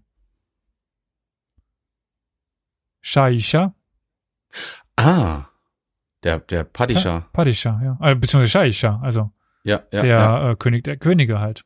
Der, äh, dieser persische Für die äh, Cypher-Interessierten übrigens, ja, Dune, das im Moment in aller Munde ist, hat schamlos in der vorderasiatischen Geschichte geklaut. ja. Also, wir haben eben den Fall, dass äh, Tutschul zwar de, schon irgendwie der Herrscher über alles war, aber sie mehr oder Ja. weniger gleichberechtigt nebeneinander standen. Und so war Alp Arslan auch seinem jüngeren Bruder Süleyman mehr oder weniger gleichgestellt. Aber Alp Arslan sah sich als älterer Bruder, als der eigentliche Herrscher und marschierte das Reich seines Bruders ein, konnte diesen besiegen und die Hauptstadt besetzen. Nachdem er das Reich von Sultan Tutschul seinem hinzugefügt hatte, unternahm Sultan Alp Arslan einen Feldzug in den Kaukasus und auch Nordostanatolien. Ziel war es offenbar, die Turkmenen in der Mukan-Steppe im heutigen Aserbaidschan den Weg zu ebnen, den Weg eben hin in die ja, anatolische, in, in die anatolischen Gegenden. Um in den Nordosten Anatoliens vordringen zu können, mussten die, die Turkmenen die armenischen und georgischen Königreiche in dieser Region durchqueren. Die waren damals orthodox. Genau. Aber das machte sie auf der Rückkehr mit Beute doppelt verwundbar. Sie mussten eben da durchziehen. Mhm. Das ging nicht häufig gut. Dann wurde häufig eben die Beute mitgenommen. Und so. Siehe Germanenschatzfunde am Rhein. Äh, ist, ist so ähnlich, meine ich. Also, ich so. weiß, es ist ganz andere Gegend, aber äh, wir finden deswegen so viele Schätze, weil die Plünderer meistens einfach zu fett beladen waren und dann überrascht wurden. Oder äh, ganz schnell das irgendwie vergraben haben, bevor sie dann von irgendwelchen Patrouillen niedergemetzelt wurden. So ging es dem mit Sicherheit auch. Hm, Ist irgendwie schwer zu kämpfen, wenn du in einem Arm äh, das Schwert hältst und im anderen äh, drei Sack mit Beute und irgendwie zwei Sklavinnen oder sowas hinter dir herzerrst. Nachdem er die äh, Bakragat-Dynastie in Georgien unterworfen hatte und die armenischen Befestigungen entlang des Arasee geräumt hatte, gewann Alp Arslan auch den noch die Loyalität des armenischen Königreichs Lori und ja, äh, besetzte dann das Königreich Ani und äh, macht es dem, ja, die Stadt Kars dem Boden gleich. Lori also, und Arnie klingt auch wie so eine Comic, so ein Comic-Duo. Für diese typischen Raubzüge von türkischstämmigen Reiternomaden gibt es in chinesischen Quellen ganz interessante Beschreibungen. Mhm. Und zwar haben wir dann immer Plünderungen von Grenzgebieten, Raub von Grenzgebieten, Eindringen hinter die Grenzen, Invasion, große Invasion, tiefe Invasion, groß angelegte Invasion. Das ist so diese Abfolge. Also eben nur zuerst so ein bisschen kleine Plünderungen, dann größere Plünderungen, dann größere Plünderungszüge auch hinter die, weit hinter die Grenzen, die Invasionszüge, die ersten, dann die große Invasion und dann eben die, ja, endgültige. Macht ja Sinn. Macht ja Sinn. Du steckst, du steckst halt erstmal die große Zehe ins Wasser, um zu gucken, wie heiß es ist. Und irgendwann machst du halt eine volle Arschbombe, ne? Aber dann bis dahin guckst du erstmal, ne? Ja, und du nimmst halt auch schon die Möglichkeit, dass der Gegner sich erholt durch diese dauerhaften Raubzüge und äh, nimmst den. Ja klar, du schwächst den. Ja, genau, die Möglichkeit. Demoralisierst ihn, baust ein Angstszenario auf, das absolut eine Rolle spielt in der Kriegführung mhm. der damaligen Zeit. Angstszenarien, gerade für solche Steppenvölker und solche, solche äh, Reitervölker, die halt einfach überraschend überall dort zuschlagen konnten, wo sie es wollten, mhm. war das Angst, der Angstfaktor absolut essentiell. Und irgendwann kommst du dann halt und sagst, übrigens, ich bleib jetzt. Schönes Land, das du da hast, nehme ich. Der Schlüssel zur Eskalation von der Plünderung war äh, ja eben die Invasion von Anatolien und genau gesagt der Stadt Ahlat, die jetzt eben ja ausgeplündert worden ist. Mhm. Die ist am Westufer des Wannsees gelegen. Wannsee? Moment. Moment. ja, wir sind in Deutschland. Ähm, ja, ich hab gerade. Bis halt Berlin sind die gekommen? Was? äh, ich meine, es gibt viele Türken in Berlin, aber jetzt bin ich völlig verwirrt. äh, dort gab es ähm, dauerhafte Besiedlung, aber die Umgebung war sehr üppig von der von der äh, Bewuchs her. Man konnte dort auch sehr gut eben Viehzüchter sein. Mhm. Und den nahm nun Sultan Alp Arslan ein. Und ja, mit einem unangefochtenen äh, Stützpunkt im Herzen Ostanatoliens ist es nicht verwunderlich, dass sowohl die Zahl als auch die Intensität der turkmenischen Überfälle stets zunahm. Also wir haben jetzt eben in Anatolien diese, diesen Stützpunkt und von dort aus geht's weiter. Also 1067 plünderten die Turkmenen ähm, Caesarea, uns besser bekannt momentan als Caesari. Äh, wir haben dann auch die Umgebung von Iconium, heute bekannt als Konya. Und es deutet mhm. eben immer mehr darauf hin, dass bald die Invasion folgen sollte, wenn man diesen chinesischen äh, ja, Beschreibungen folgt. Und das waren auch byzantinische Gebiete noch. Das war im Prinzip jetzt, also nach und nach kratzten die da immer mehr an der byzantinischen genau. Front sozusagen, ja. an, dem, an den Außen, Außenbereichen. Ja.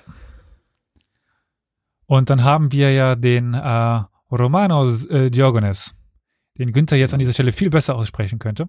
Aber für die Aussprache hört die Schlacht zu Manzikert-Folge von Manzikert, die jetzt sowieso jetzt hier quasi wieder auftaucht, weil wir sind jetzt im Jahr 1067. Wer Schlacht von Manzikert noch zeitlich ungefähr einordnen kann, weiß, das kommt jetzt gleich. Der war der byzantinische Kaiser und ja, überraschte jetzt die äh, Seldschuken mit einem Vorstoß nach Aleppo. Das ja dann doch äh, nicht mehr in Anatolien liegt, sondern in Syrien. Mhm. Aber während äh, Romanos Diogenes eben dort beschäftigt war, hatten seldschukische Verbände bis zum Sakaria-Fluss im Westen geplündert und die Städte äh, und die Stadt Amorim zerstört. Am was? Amorion. Amorion. Im Frühjahr versuchte dann Oromanos Diogenos die Befestigung zwischen den Flüssen Murat und Tigris zurückzuerobern und von dort aus eben auf Alat vorzustoßen. Aber ja, er erhielt die Nachricht, dass äh, Malatia, also Melitene, angegriffen wurde, kehrte um. Doch die Angreifer zogen sich nach Zentralanatolien zurück, wo sie Konya plünderten. Im folgenden Jahr blieb der Kaiser dann in Konstantinopel und beauftragte Manuel mit der Verteidigung Anatoliens. Also ein weiterer der äh, Byzantiner. Manuel? Manuel. Ah, okay. Neuer. Der ist nämlich ein guter Keeper. Äh, Oh. Anstatt aber den, Ich, ich bin gar kein byzantinischer Feldherr, sondern Manuel Neuer. um die billige Werbung zu persiflieren. Ja. Hm. Anstatt den Kampf gegen die Türken aufzunehmen, versuchten die Byzantiner aber offenbar deren Angriffe ja von einem zentralen Stützpunkt, nämlich Caesari, äh, abzuwehren. Also von dort aus schickten sie immer wieder so Brandbekämpfer. Aber das war irgendwie erfolglos. Und dann scheint Kaiser Diogenes beschlossen zu haben, den Kampf gegen die Seldschuken aufzunehmen. Nachdem er von Norden her an die Ufer des Wannsees gelangt war und die Festung Malas äh, Girt oder eben Manzikert zurückerobert hatte, traf er auf Sultan Alp Arslan. In der Schlacht bei Manzikert oder Malazgirt wurde der Kaiser besiegt und gefangen genommen. Das war eben am 25. August 1071. Das, Öffn das, offensichtlich, das offensichtliche Zögern von Sultan Alp Aslan, die Früchte seines Sieges bei Malazgirt in vollem Umfang zu ernten, er ließ Romanos Diogenes frei, äh, entkräftet so ein bisschen das Argument vieler türkischer Historiker, dass die Seldschuken Anatolien absolut wollten. Mhm. Also es ging ihm vielleicht doch eher darum, ähm, ja, das ganze äh, Plündergut zu bekommen. Also es ging ihm vielleicht noch nicht um eine Eroberung Anat äh, Anatoliens. War da Anatolien nicht im Prinzip einfach nur so eine Art Zwischenstation für die wesentlich interessanteren Preise halt weiter westlich, wo halt dann eben byzantinische Siedlungen und auch wohlhabendere Siedlungen, alte Siedlungen saßen. Die waren ja auch in Anatolien. Aber, aber nicht im Zentralbereich, oder? Konya, also Caesarea, Ah, Okay, Iconium, das sind ja schon Antiochia. okay. okay. Das ist ein bisschen schwierig, da manchmal mit der Geografie noch so äh, Mhm. auf dem Vorderen. Und jetzt kommst du auch schon wieder mit Namen, sehe ich schon hier auf der PowerPoint. Ich fürchte mich jetzt schon. Genau. Wir haben nämlich äh, das Sultan äh, Tutschus Engagement in Anatolien. Äh, wir gehen nochmal zurück zu Tut- äh, Tutschul.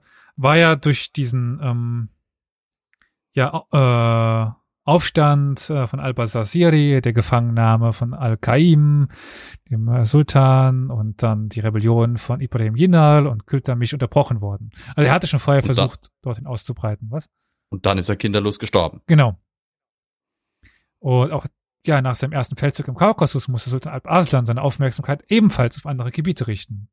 Mhm. Die Steppengrenze im Nordosten machten nämlich Probleme. Als die Kirgis das Uigurenreich beendeten, gründeten sie keinen Nachfolgestaat. Also die Kirgis machten dieses Uigurenreich platt und verschwanden dann noch relativ schnell wieder. Innerhalb eines Jahrhunderts verdrängten die mongolischen äh, Chitai die Kirgis aus der heutigen Mongolei und gründeten die Liao-Dynastie. Die Liao äh, waren jedoch nicht in der Lage, nach Süden zu expandieren, also nach China, da dort sich die Sung-Dynastie gegründet hatte, die dann zur beherrschenden Kraft in Nordchina sich entwickelte.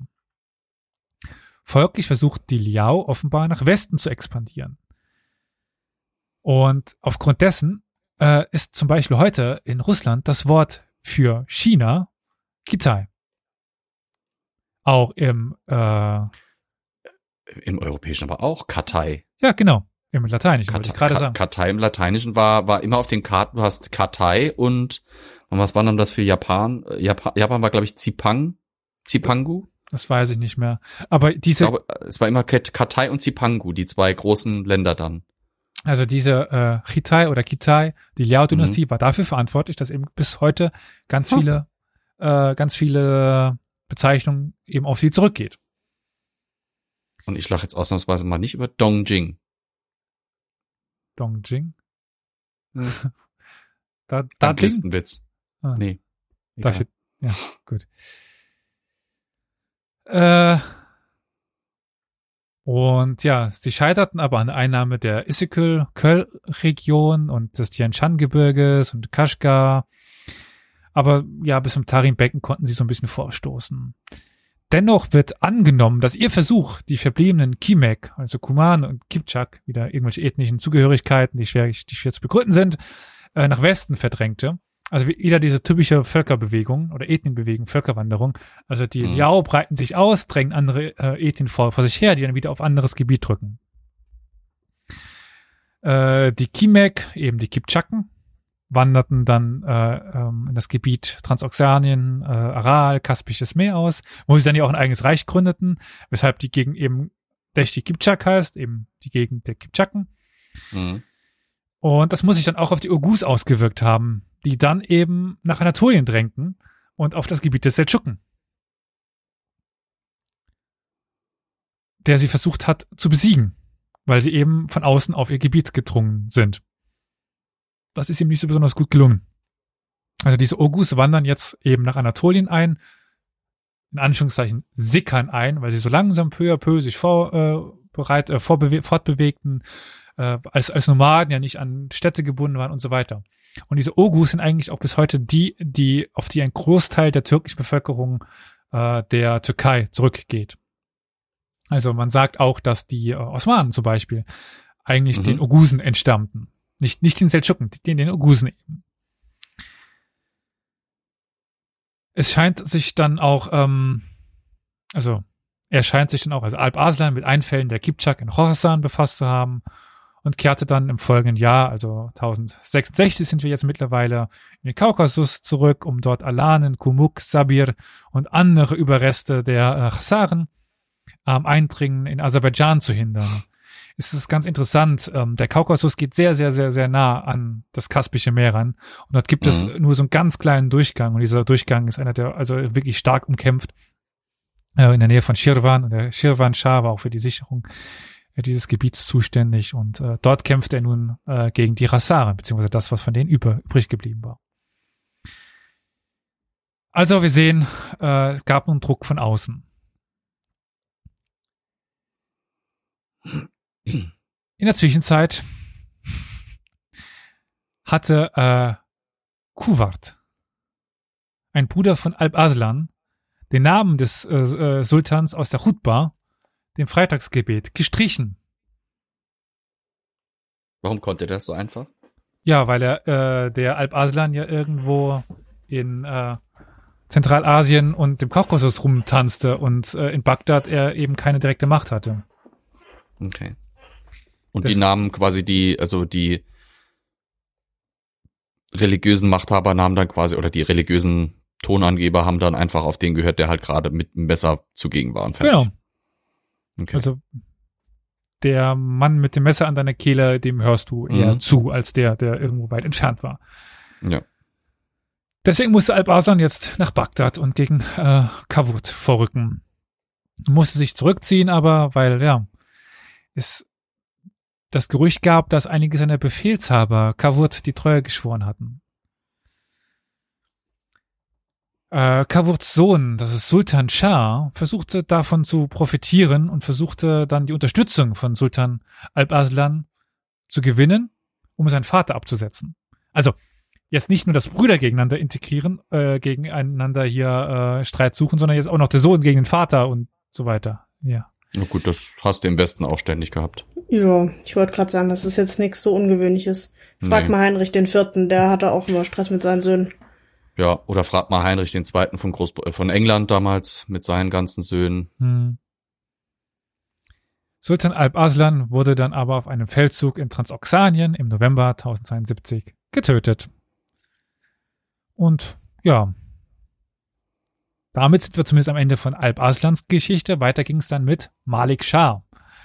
Der war von seinem Vater zum Thronfolger ernannt worden und forderte Kuwait, also da, äh, Ku, äh, Kuwait, Kavurt forderte ihn dann mit der Begründung heraus, dass er der ältere Seldschuke sei. Also eben Kavut, der Bruder von Alp Aslan und ähm, der Malik Shah, der Sohn, damit natürlich äh, Kavut älter. Man nimmt an, dass Kavut hoffte, die Unterstützung der Turkmenen zwischen Hamadan und Rai zu gewinnen. Eben diese Turkmenen, die so wichtig waren für die Politik. Deswegen habe ich ja am Anfang ein bisschen vorgestellt. Das waren einer der wichtigsten militärischen Gruppen innerhalb des Reiches. Aber der Visier von Sultan Alp Aslan und der Vormund von Malik Shah schaffte es, ähm, sie abzukaufen, also sie, ihre Loyalität für Malik Shah zu kaufen. Und dieser Sultan ist eine sehr wichtige Person. Das ist Nisam al-Mulk. Nisam al-Mulk wird die wichtigste Person werden in, in den nächsten Jahrzehnten. Und Nisam al-Mulk äh, ist auch sehr berühmt noch heute. in der Gegend. Ähm, die Turkmenen haben sich dann nicht auf seine Seite gestellt, aber sie blieben zumindest neutral. Und ja, Malik Shah siegte dann mit Hilfe weiterer Vasallen der Seldschuken gegen Kavurt. Und das, obwohl sich auch einige mamlukische Befehlshaber seines Vaters äh, hatten äh, geweigert, ihn anzuschließen. Und die Widerstandsfähigkeit oder Widerspenstigkeit scheint dann sogar eskaliert zu sein, als ähm, ja, Kavurt gefangen genommen worden ist und eingekerkert. Das führte dann zu einer offenen Rebellion gegen Sultan Malik Shah, also der Mamluken-Anführer. Daraufhin soll eben Nisam al-Mulk, der seldschukische Visier, Kavurt mit seiner eigenen Bogensehne erdrosselt haben und ja, die äh, Söhne geblendet. Also nach dem Motto, ihr werdet uns nicht mehr gefährlich. Weil Blindheit äh, war, machte damals ähm, ja kampfunfähig und damit eigentlich de, de facto unfähig zum Regieren. Ha! Johann von Luxemburg lacht da schelmenhaft drüber. Ha! Blind. ja gut, der ist äh, blind in die... Egal. Ähm, Bindet man sich halt zwischen zwei Kameraden und reitet so in die Schlacht und stirbt einen gloriosen Tod, aber blind und dann kampfunfähig. Pah! Wir sind übrigens mittlerweile im Jahr 1073. Man geht davon aus, dass das Großseldschukenreich, Großseldschuken eben weil es das komplette Seldschukenreich meint, man unterscheidet es dann noch von den Ruhmseldschuken, die weitaus länger existierten als die Großseldschuken, aber deswegen. Das sind dann die auf äh, der am Nordufer des Schwarzen Meeres vor allem, ne?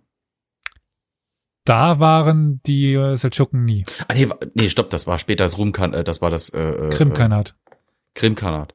Die Ruhmseldschuken Rum, sind die in Anatolien. Nord Nord Nordtürkei und und quasi Süd okay, Süden Schwarzes Meer dann. Nein.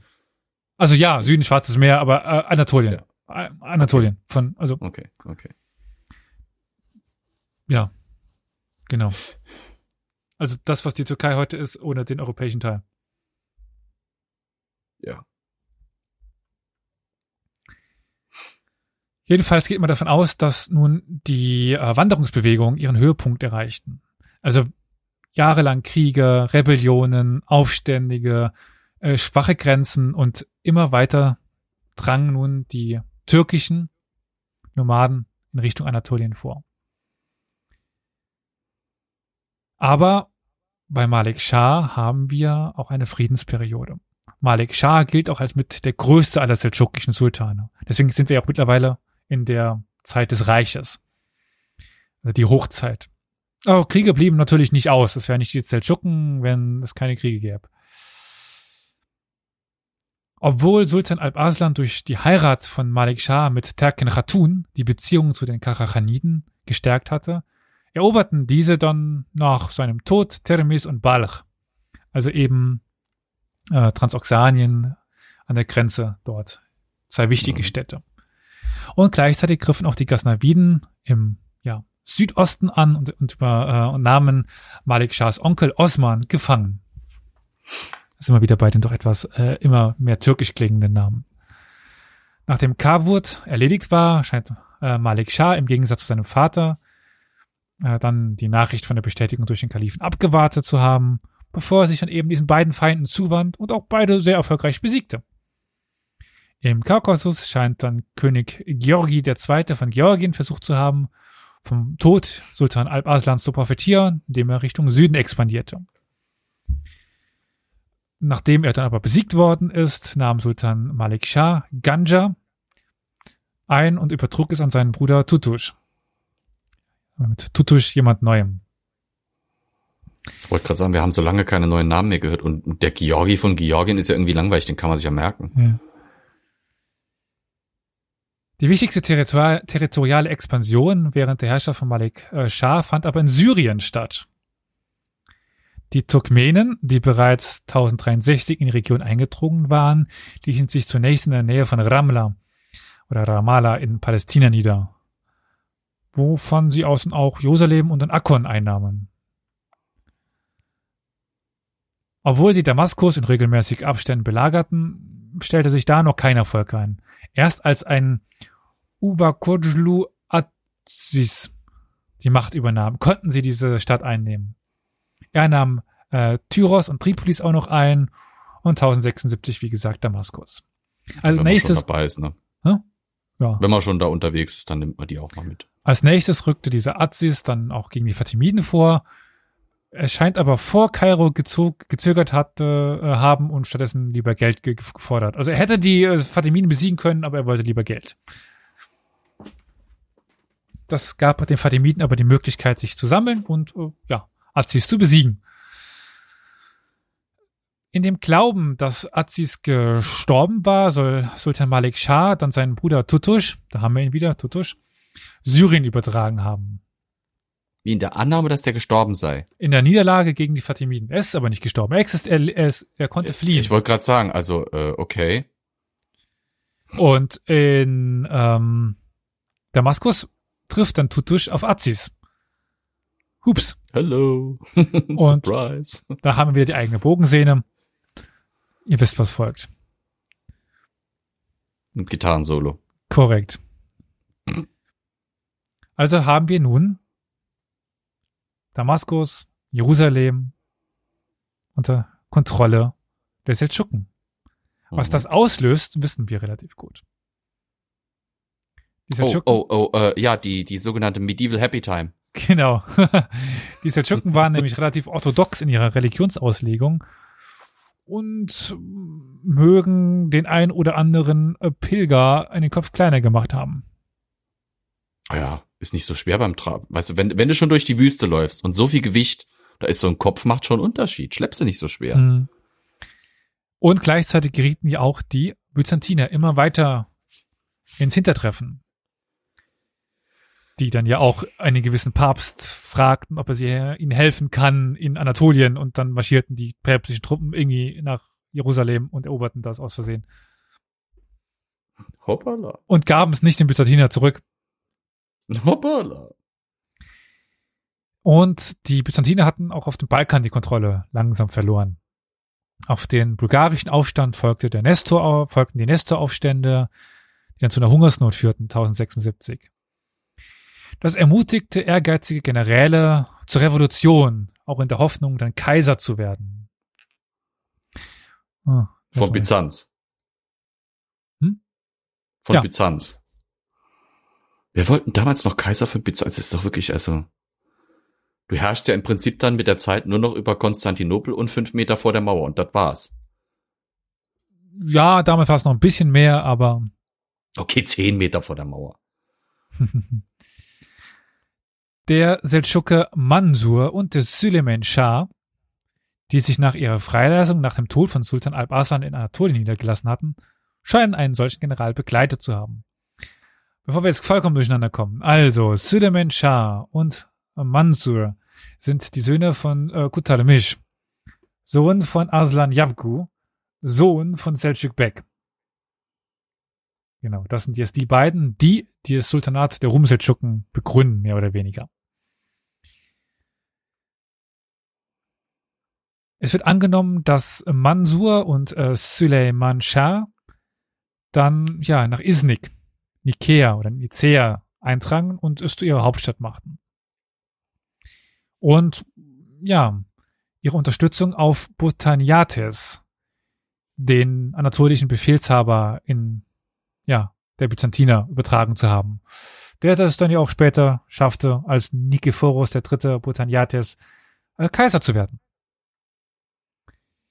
Es gelang ihm nämlich, ähm, seinen Hauptkonkurrenten, den Nikephoros Prienios von Thrakien zu besiegen und dann eben 1078 Kaiser zu werden. Botaniates wandte sich aber aufgrund eines Streites zwischen Mansan und Süleyman Shah gegen den Sieger des Streites, nämlich Süleyman. Aber es ist nicht ganz klar, um, ob dann eben Süleyman, wie gesagt, Rum Seldschuke, von Malik äh, Shah unterstützt, unterstützt worden ist, Sultan der Großseldschuken. Das ist alles zusammen sind immer noch die Großseldschuken, aber Süleyman Shah herrscht in Anatolien. Der hat in Anatolien den Botaniates auf den Thron ge gebracht, der Byzantiner, der sich nun gegen Süleyman Shah, der sich vorher mit seinem Bruder Mansur ge gekloppt hat, äh, zu besiegen und der wendet sich jetzt so mit Hilfe an Malik Shah, seinen Verwandten. Ich glaube, meine Erklärung hat es nicht sinnvoller gemacht, aber wie dem auch sei. Das es wirkt auf einmal noch gähnender. äh, der byzantinische Versuch, Isnik zurückzuerobern, scheiterte und äh, Botaniates verlor die Krone an Alexios den Ersten Komnenos. Oh, die Komne Komnenos sagt mir was, ja. Die Komnenen, genau. Ja. Wie dann ja wiederum der Alexios war der, der sich an den Papst ge gewandt hat, eben Ja. aufgrund auch der Rumseldschucken, die ganz viel Land von ihm genommen haben. Äh, und dann, wie gesagt, Kreuzzüge. Wer das gerade eben alles nicht verstanden hat, was wir da angesprochen haben mit der mit Medieval Happy Time, Happy Time. Doch, ähm, äh, jedenfalls, äh, Süleyman Schahs Herrschaftsgebiet zog sich eigentlich vom Bosporus bis zum Taurusgebirge. Doch während er mit den armenischen Fürstentümern beschäftigt war, die im Gefolge der byzantinischen Niederlage bei Malzir, äh, bei Malz, Ma- bei, Elias langsam, Malzagirt, also Manzikert entstanden waren, eroberte Komnenos das Westufer des Bosporus zurück und zwang Süleyman Schah zum Friedensschluss. Also hier haben wir jetzt äh, im Stream eine Karte, die ihr auch ganz normal bei Rumseltschucken, bei Wikipedia findet zum Beispiel, eben mit den äh, Herrschaftsschwerpunkten um Konya rum, äh, aber auch Kayseri und dann eben am Westufer äh, Bursa, Smyrna haben wir noch die Byzantiner sitzen. Aufgrund dieses äh, ja, Friedensschlusses, mehr oder weniger, zwischen Komnenos und Süleyman Schah, konnte der sich im Südosten Anatoliens frei entfalten. Und seitdem existieren die Rumseldschuken und die, Byzan äh, die Byzantiner auch mehr oder weniger friedlich nebeneinander her. Also die Byzantiner hatten es mehr oder weniger angenommen, dass die, äh, dass sie Zentralanatolien verloren hatten.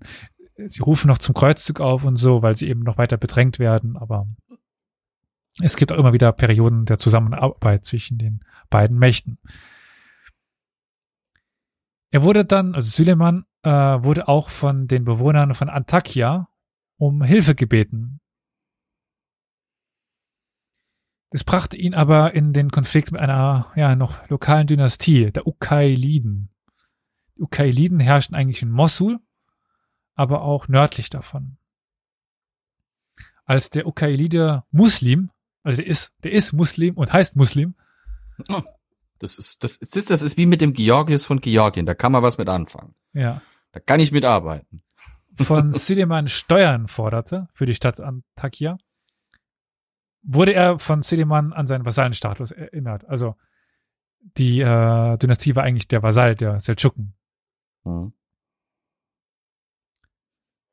Muslim rückte dann vor, weil das wollte er jetzt nicht so akzeptieren, aber er starb 1085 in der Schlacht gegen Süleyman.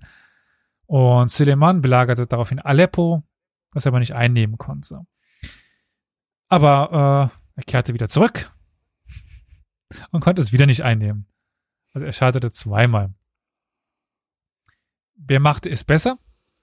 Malik Shah, der innerhalb von kürzester Zeit äh, Mosul, Haran, Aleppo, Antakya und Ufa einnahm und damit die Ukailiden mehr oder weniger der Geschichte zur, zur Geschichte machten. Sie existierten noch ein bisschen weiter, aber sie waren nun besiegt und nicht nur noch Vasallen, sondern das Gebiet war eben vollkommen inkorporiert in das Seldschukische Reich. Nach einem kurzen Feldzug gegen die Karachaniden in Transoxanien, der erfolgreich war, Malik Shah ist, wie gesagt, der stärkste und mächtigste der Seldschuken-Herrscher, soll sich dann dieser auf den Kampf gegen die wieder erstarkten Fatimiden vorbereitet haben, die im Süden, oder sagen wir mal im Südwesten, vordrangen. Dort drangen sie nämlich nach Syrien und Palästina. Und wieder war äh, Jerusalem, wie so häufig Palästina, Kriegsgebiet. Möglicherweise in Erwartung des Untergangs des Fatimiden-Kalifats verlangte Sultan Malik Shah, dass Kalif al-Muqtadi seinen Sohn Jafar zum Thronfolger ernannte.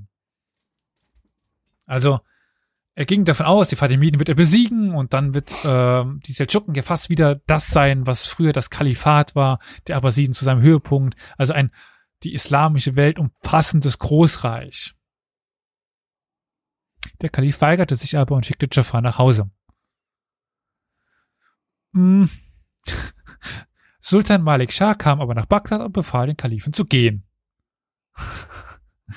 Während der zehn Tage, die dem Kalifen al-Muqtadi gewährt wurden, um seine Haupttätigkeiten zusammenzusuchen, erkrankte der Sultan aber auf einem Jagdausflug und starb. Es wird angenommen, dass er vergiftet wurde. Mhm. Möglicherweise hatte der Kalif etwas damit zu tun. Aber Das ist echt jede. Weißt du, da denkst du dir, wenn du mal irgendwie eine Soap anfängst zu gucken und verpasst zwei Folgen, du bist komplett aus der Story raus. Und dann beschäftigst du dich mit so einer Geschichte. man sollte sich vielleicht nicht mit dem Kalifen so anlegen, dass man ihm sagt, geh bitte aus, aus Bagdad raus. Ähm, Ey, verpiss dich. kurze Zeit später wurde, wurde dann auch noch der Visier Nisam al-Mulk ermordet. Nisam al-Mulk war, wie gesagt, die Figur hinter Malik Shah. Also, nicht nur Malik Shah war ein scheinbar sehr tüchtiger Sultan. Nein, er hat auch noch Nisam al-Mulk, den tüchtigsten Visier überhaupt. Er hatte seine Karriere noch bei den Samaniden begonnen. Wir erinnern uns ganz zurückgehend. Also das war diese Dynastie, die äh, herrschte, als die als Selçuk Bek äh, lebte.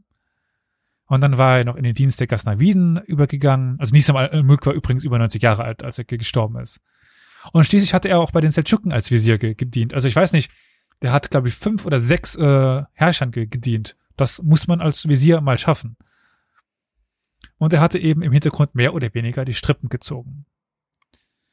Und so hat er auch schon bei eben den Samaniden und den Ghaznaviden erlebt, wie diese Dynastien verfallen sind innerhalb von wenigen Jahren. Und es scheint, dass Nizam al-Mulk in einem Versuch, die Fallstricke, die er unter den Ghaznaviden erlebt hatte, zu vermeiden, auch versucht hatte, die Vormachtstellung der türkischen Mamlukensoldaten durch Rekruten anderer ethnischer Herkunft zu verwässern. Also er hat eben gesehen, Mamluken sind die Gefahr für die, äh, die Dynastien.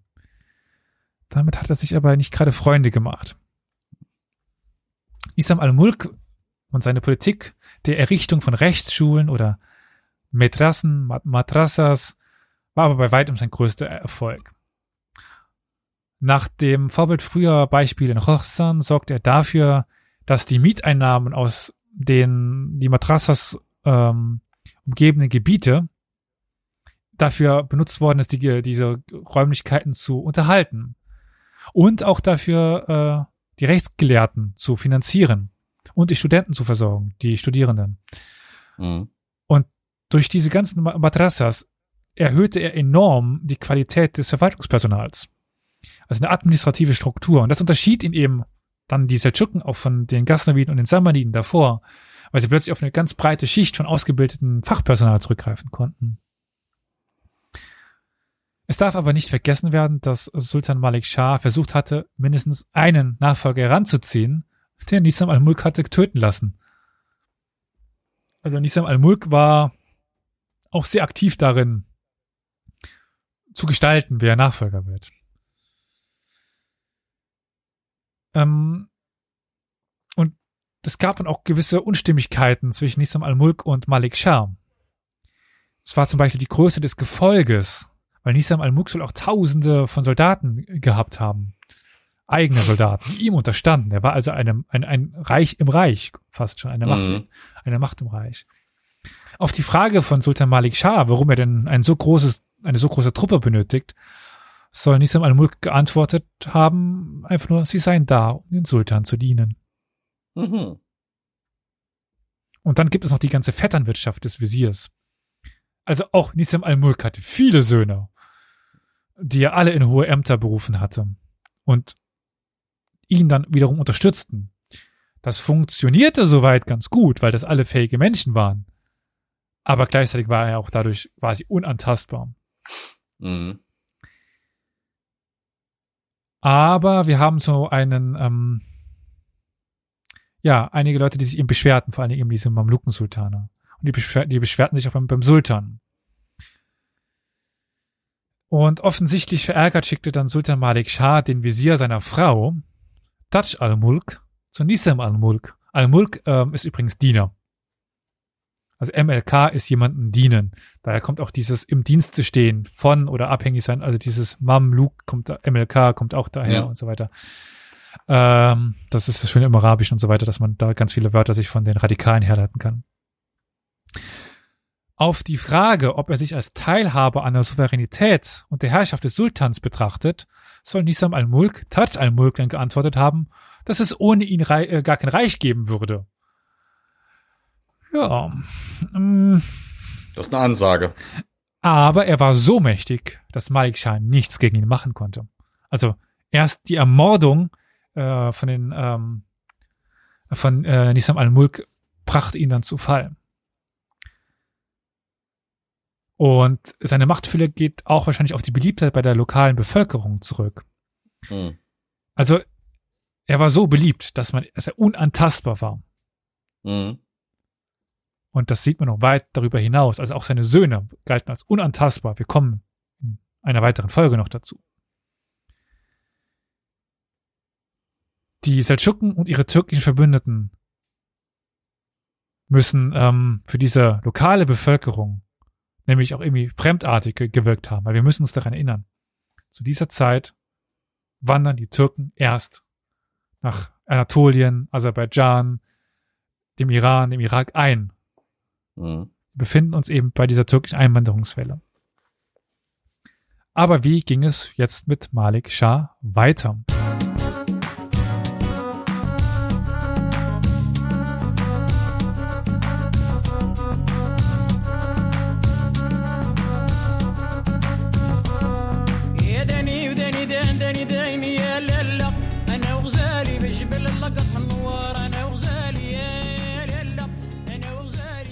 Das, Das, Interregnum, das ist das Sitcom-Intro für die Serie, die auf dieser Folge basieren wird. das Interregnum 1092 bis 1105.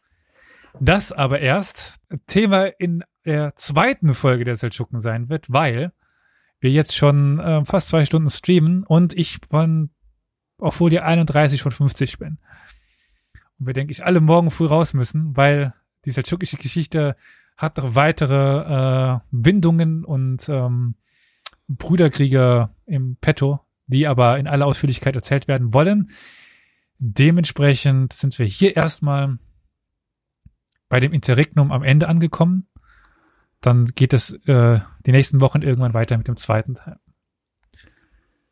Mein lieber Mann, da hast du uns aber was hier hingelegt. Meine Güte. Eine schrecklich nette Familie, die Seldschuken-Sitcom. Ja, das passt ganz gut. Ja, ne? Mhm. Mein Zwist. Und äh, Brudermord, ja. Ja. Ja, aber sehr cool. Also es ist, ich fühle mich ein wenig überfahren mit Namen, Fakten, Dynastien, Ja, Ereignissen. ja. Deswegen ist der Break jetzt, glaube ich, auch ganz gut. Äh, oh Ich ja. wollte ihn eigentlich früher machen, aber äh, blöderweise gab es nicht nach anderthalb Stunden oder sowas, was jetzt äh, eben hier diese Pause ermöglicht. Aber ich denke, beim Interregnum sind wir ja jetzt quasi am Höhepunkt angekommen des Reiches mit Malik Shah und können dann den, Mhm. Ab den Verfall des Reiches in der nächsten Folge besprechen. Klingt gut.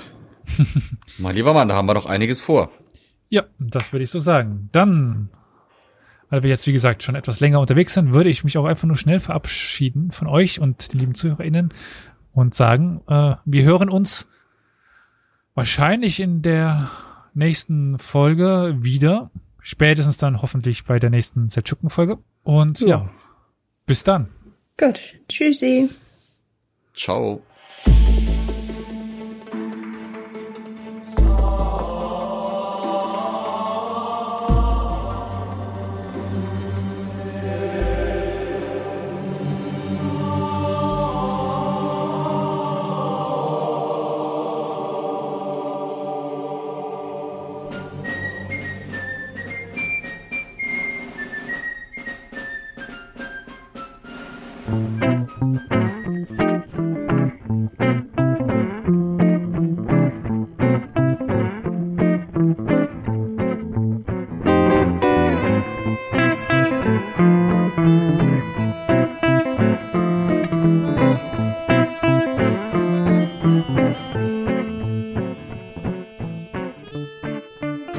Tino kuša salato.